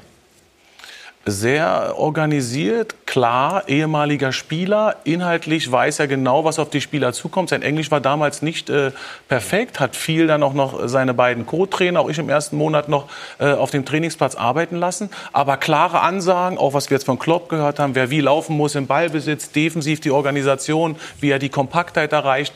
Ganz klare Aussagen. Und die Mannschaft ist ihm nicht gleich gefolgt, weil es gab eine ganz schwierige Phase zu der Zeit in Dortmund. Er hatte nur 64 Punkte dann geholt, aber kam ihm ins Lig- Ligapokalfinale und Levi hat ihn nicht entlassen. Und das war die glücklichste Entscheidung, glaube ich, für Daniel Levi seit langer Zeit, dort zu sagen, ich bleibe bei dem Trainer, weil er genau das konnte, die Spieler erreichen und wusste genau, welche Spieler er auch noch braucht, welcher Spieler auch äh, äh, gehen sollte. Und dann hat sich Tottenham Schritt für Schritt äh, verstärkt, weil er ist auch eben da wie Klopp, Sportdirektor in einer Person. Die sportliche Achse ist eigentlich nur der Trainer. Alles andere äh, gibt es dort nicht und äh, beeindruckend, äh, muss ich schon sagen. Wenn man das mal dann sieht, von Platz 5, dann Dritter, Zweiter, jetzt Dritter, jetzt wieder noch am nächsten dran im Meisterschaftskampf und äh, Manchester United, Arsenal, Chelsea dahinter, das ist äh, stark. Sind die Spurs heiß darauf, mal wieder einen Titel zu holen? Ich habe in ein bekanntes deutsches Zeitschrift geschrieben, dass ich glaube, dass Dortmund gewinnt. Das war von mein Herz, weil Steffen weiß Bescheid. In Nordlondon, Arsenal und Spurs, ich konnte nicht sagen, dass Spurs gewinnt. Ich kann nicht über die Straße laufen, wenn das so ist. Ja? Sie haben ja für Arsenal gespielt. Ja, ne? so ich habe ich hab wirklich gedacht, Dortmund haben eine riesen Chance. Und ich habe gelesen und gehört von, people, äh, von Leuten im Stadion, dass äh, Dortmund war die bessere Mannschaft in der ersten Halbzeit. Was hat passiert in der zweiten Halbzeit, wer weiß. Aber wie Steffen sagt, du weißt, viele, viele Zuschauer in Dortmund, gute Stimmung, die brauchen ein Tor. Und dann man weiß nicht, was da abläuft. Aber Tottenham sind auch immer gut für ein Auswärtstor. Wieder ein tolles Spiel. Es ist noch nicht vorbei. Es wird schwer, aber es ist noch nicht vorbei. Schwierig für Dortmund. Also ich wünsche natürlich mir auch ein Wunder. Ähm, niemand hätte gedacht, dass Dortmund äh, Atletico Madrid von Diego Simeone, dem großen Defensivtrainer Europas, äh, dass es möglich wäre, die 4 zu 0 zu schlagen. Also es kann passieren. Aber diese Spurs-Mannschaft ist äh, unheimlich abgeklärt, street smart, kassiert wenig Tore, ist nie richtig aus dem Spiel, kann immer nach vorne was machen. Dele Alli und Kane kommen wahrscheinlich zurück. Also schön, wenn Reus und Alcázar kommen, aber auf der anderen Seite kommen wahrscheinlich Kane und Ali zurück. Also es, äh, ich wünschte, ich hätte mehr Hoffnung. Äh, warum hakt es denn im Moment beim BVB? Äh, Müssen die einfach den Friseur wieder wechseln, um Erfolg zu haben? Äh, ja, ich, ich glaube, dass sie sich einfach zu selbstsicher waren. Und äh, die Spurs waren keine drei Tore besser als Dortmund. Also die haben das in der ersten Halbzeit ordentlich gemacht, ohne wirklich nach vorne da viele Akzente zu setzen. Aber sie waren hinten gut gestanden und haben das wirklich das Spiel mehr oder weniger kontrolliert. Und dann hatte ich den Eindruck, du kommst aus der Kabine und die, die Spieler haben sich gedacht, äh, jetzt haben wir zwei schlechte Ergebnisse gehabt gegen äh, Hoffenheim und die Woche vorher gegen Frankfurt, glaube ich. Und das geht schon. Wir sind wieder da und, und, so schwer ist das ja hier gar nicht. Die reden alle von Wembley und von Spurs und, und, so schwer ist das ja gar nicht. Und dann hast du zwei, drei Spieler, die unkonzentriert sind. Hakimi verliert den Ball, Sagadu springt unter den Ball durch. Für mich muss Diallo früher einrücken. Ähm, ob er hinkommt oder nicht, äh, wissen wir nicht, aber zumindest muss er es probieren. So, und dann bist du ein Soll hinten. Und dann dreht sich natürlich das Ganze. Dann fängst du wieder an zu überlegen. Sie haben äh, zweimal drei Tore kassiert, haben zweimal einen Vorsprung gegen Bremen äh, äh hergegeben, hergegeben in der Verlängerung. Ja. Und dann äh, kann das Psychologische natürlich schon äh, ein Problem sein, weil du anfängst zu denken und denkst, ja, vielleicht sollte man schießen, um uns eine gute Ausgangsposition zu verschaffen. Und dann machst du nochmal zwei Fehler und kassierst die Tore einfach zu einfach. Und es ist ein schmaler Grad. Ich glaube, das, was sie in der Vorrunde ausgezeichnet hat, diese, diese Selbstsicherheit und, und wirklich diese, dieses, dieser Glauben an die eigene äh, Leistungsstärke, das kann schnell mal äh, zum Hang zum Überheblichen gehen. Und ich glaube, dass da wirklich vielleicht sogar ein Schuss Überheblichkeit dabei war, zu sagen, ja, das wird so weiterlaufen und, und so schwer ist das hier nicht. Und das ist ein schmaler Grad. Das hat sie in der Vorrunde zum gewissen Teil ausgezeichnet. Aber ich glaube, das hat sie ähm, jetzt in der Rückrunde eingeholt, dass man wirklich, dass vielleicht einige dachten, sie sind besser, wie sie sind. So, ist die Abhängigkeit von, Entschuldigung, Raphael. Ähm, ich meine, es ist vielleicht auch eine Frage der fehlenden Reife. Also diese, die Hintermannschaft hat ganz wenig Erfahrung gehabt in der Champions League, wenn überhaupt. Hat da irgendjemand schon mal davor gespielt. Und äh, mir kam so ein bisschen in Erinnerung, wie, jetzt gehen wir wieder zu Klopp zurück, damals, wie schwer sich diese Dortmund-Mannschaft in, äh, in den europäischen Wettbewerben getan hat, in den ersten Jahren, wo sie regelmäßig gegen Mannschaften, die nicht unbedingt besser waren, aber die einfach reifer waren, die clever waren, immer verloren haben. Zuerst in Europa League gleich rausgeflogen, dann Champions League gleich rausgeflogen, dann sind sie aber Meister geworden und so langsam kam dann diese Reife dazu. Also ich hatte das Gefühl, dass es eine Niederlage der fehlenden Reife war, letztlich. Und dass man mit diesem Pressing in der zweiten Hälfte einfach nicht zurechtgekommen ist. Spurs hat einfach mal 30 Meter weiter vorne gespielt. Und auf einmal hatten die Hinterabwehr nicht mehr diese, diese Zeit, die Bälle ruhig rauszuspielen. Und dann haben sie mit Hakimi leider einen erwischt, der zwei Fehler begangen hat. Damit wir jetzt nicht nochmal das Spiel komplett äh, aufbereiten, einmal die Frage nach vorne. Ist äh, Dortmund tatsächlich mehr von Reus abhängig, als man das dachte? Ja, in diesen äh, Spielen sieht man das ganz genau. Äh, da bin ich auch voll bei Raphael. Ähm, diese internationale Erfahrung, die ja auch Reus hat, plus Kapitän, plus diesen Stellenwert auch innerhalb der Mannschaft, verlängerter Arm vom Trainer, das hat man genau gespürt in dem Spiel. Also das, äh, glaube ich, da sind wir uns alle einig. Und deshalb äh, wird es ja dann sehr, sehr bitter, wenn du noch so viele Umstellungen machen musst in der Defensive, wo du eigentlich als unreife Mannschaft gegen Tottenham, die jetzt eben auch schon letztes Jahr sehr unglücklich gegen Juventus in der Champions League rausgeflogen sind, dass die eben dann doch einen Schritt weiter sind, obwohl mit Freud ein ganz junger Innenverteidiger reinkam. Dann haben die Dreierkette gespielt und Vertongen auf links gesetzt und der war der Spieler des Spiels plötzlich. Mit diesen Möglichkeiten, gerade auch in der Offensive, hat äh, vielleicht äh, Borussia Dortmund dann noch jetzt nicht die Erfahrung, die du brauchst. Wo war Sancho? Ja, wo war die Qualität, die wir vorher alle so gepriesen haben? Ist, glaube ich, nicht einmal hinter die Kette gekommen. In der Bundesliga schafft er das zehnmal pro Halbzeit. Also da ist noch mal eine Qualität, äh, die Borussia Dortmund so noch nicht gespielt hat. Und, und Reus, äh, nicht nur das, was er auf dem Platz macht, der ist ja wirklich in der Vorrunde immer vorangegangen, hat viele äh, defensive Tacklings gewonnen, defensive Kopfbälle, wo er da Ecken und, und Freistöße mit, mit dem Kopf abgewehrt hat. Und es gibt dir natürlich einen ganz anderen Glauben. Wenn du äh, einen Reus in der Mannschaft hast, dann kannst du 1, 2-0 hinten sein, dann weißt du immer, der kann innerhalb von einer Sekunde, einer Zehntelsekunde kann er irgendwas machen und du bist wieder im, im, im Spiel mhm. zurück, weil er, weil er ein Tor macht oder ein Tor vorbereitet. Und den, glaube ich, da hat er jetzt wirklich sein, sein Spiel auf ein neues Level gebracht, dass er wirklich andere besser macht durch seine Präsenz. Ähm, und er fehlt natürlich mit seinen spielerischen Elementen. Aber ich glaube, auch für die Mannschaft psychologisch ist er, ist er ganz wichtig. Und äh, ja, wenn er nicht zurückkommen sollte fürs Rückspiel, dann wird es mit Sicherheit ganz schwer. Ganz kurz, Schalke gegen Manchester City. Manchester City. so kurz. ja, ja, Manchester City ist unglaublich. Ja, die haben viele, viele gute Spieler, die sind oben mit, die haben eine schlechte Phase gehabt, die sind durch das jetzt. Die bauen nicht nur das Fußballverein auf, die bauen die Stadt auf in Manchester. Und ich denke, über die nächsten paar Jahre, wir werden sehen, es kommen viele junge Spieler durch. Das ist, glaube ich, das für die Zukunft für die. Ja? Und nicht nur immer ganz groß äh, einzukaufen. Ja? So, die haben zu viel für Schalke, leider. So, ich denke, Manchester City gewinnt das. Ich sehe es leider auch so. Ähm, Schalke in der jetzigen Verfassung ist, glaube ich, kein ebenbürtiger Gegner für dieses Manchester City. Die einzige Hoffnung, die man ein bisschen hat, haben kann, ist, dass der, äh, die Bilanz von Pep Guardiola in Auswärtsspielen der Champions League ist aus irgendwelchen Gründen sehr, sehr schlecht. Also gemessen an den Mannschaften, die er da trainiert ja. hat, Bayern, Barcelona und sogar City. Das heißt, Schalke zu Hause, glaube ich, hat eine Chance, ein anständiges Ergebnis zu erzielen. Über die zwei Spiele gesehen, glaube ich, ist es nahezu unmöglich, dieses Manchester City rauszuschmeißen. Einmal der Ex-Schalker.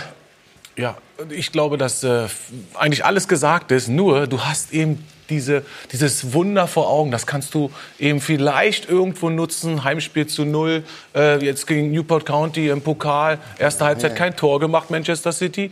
Ja, also vielleicht mit den Zuschauern im Rücken, Euphorie entsteht plötzlich, du gehst 1-0 in Führung. Ich träume jetzt einfach mal. Das lassen wir jetzt so stehen. Wir freuen, Toni Woodcock, Dankeschön, meine Herren, Dankeschön. Und wir freuen uns sehr auf diese deutsch-englischen Vergleiche und bedanke mich ganz herzlich bei Ihnen für Ihr Interesse. Machen Sie es gut. Tschüss und auf Wiedersehen.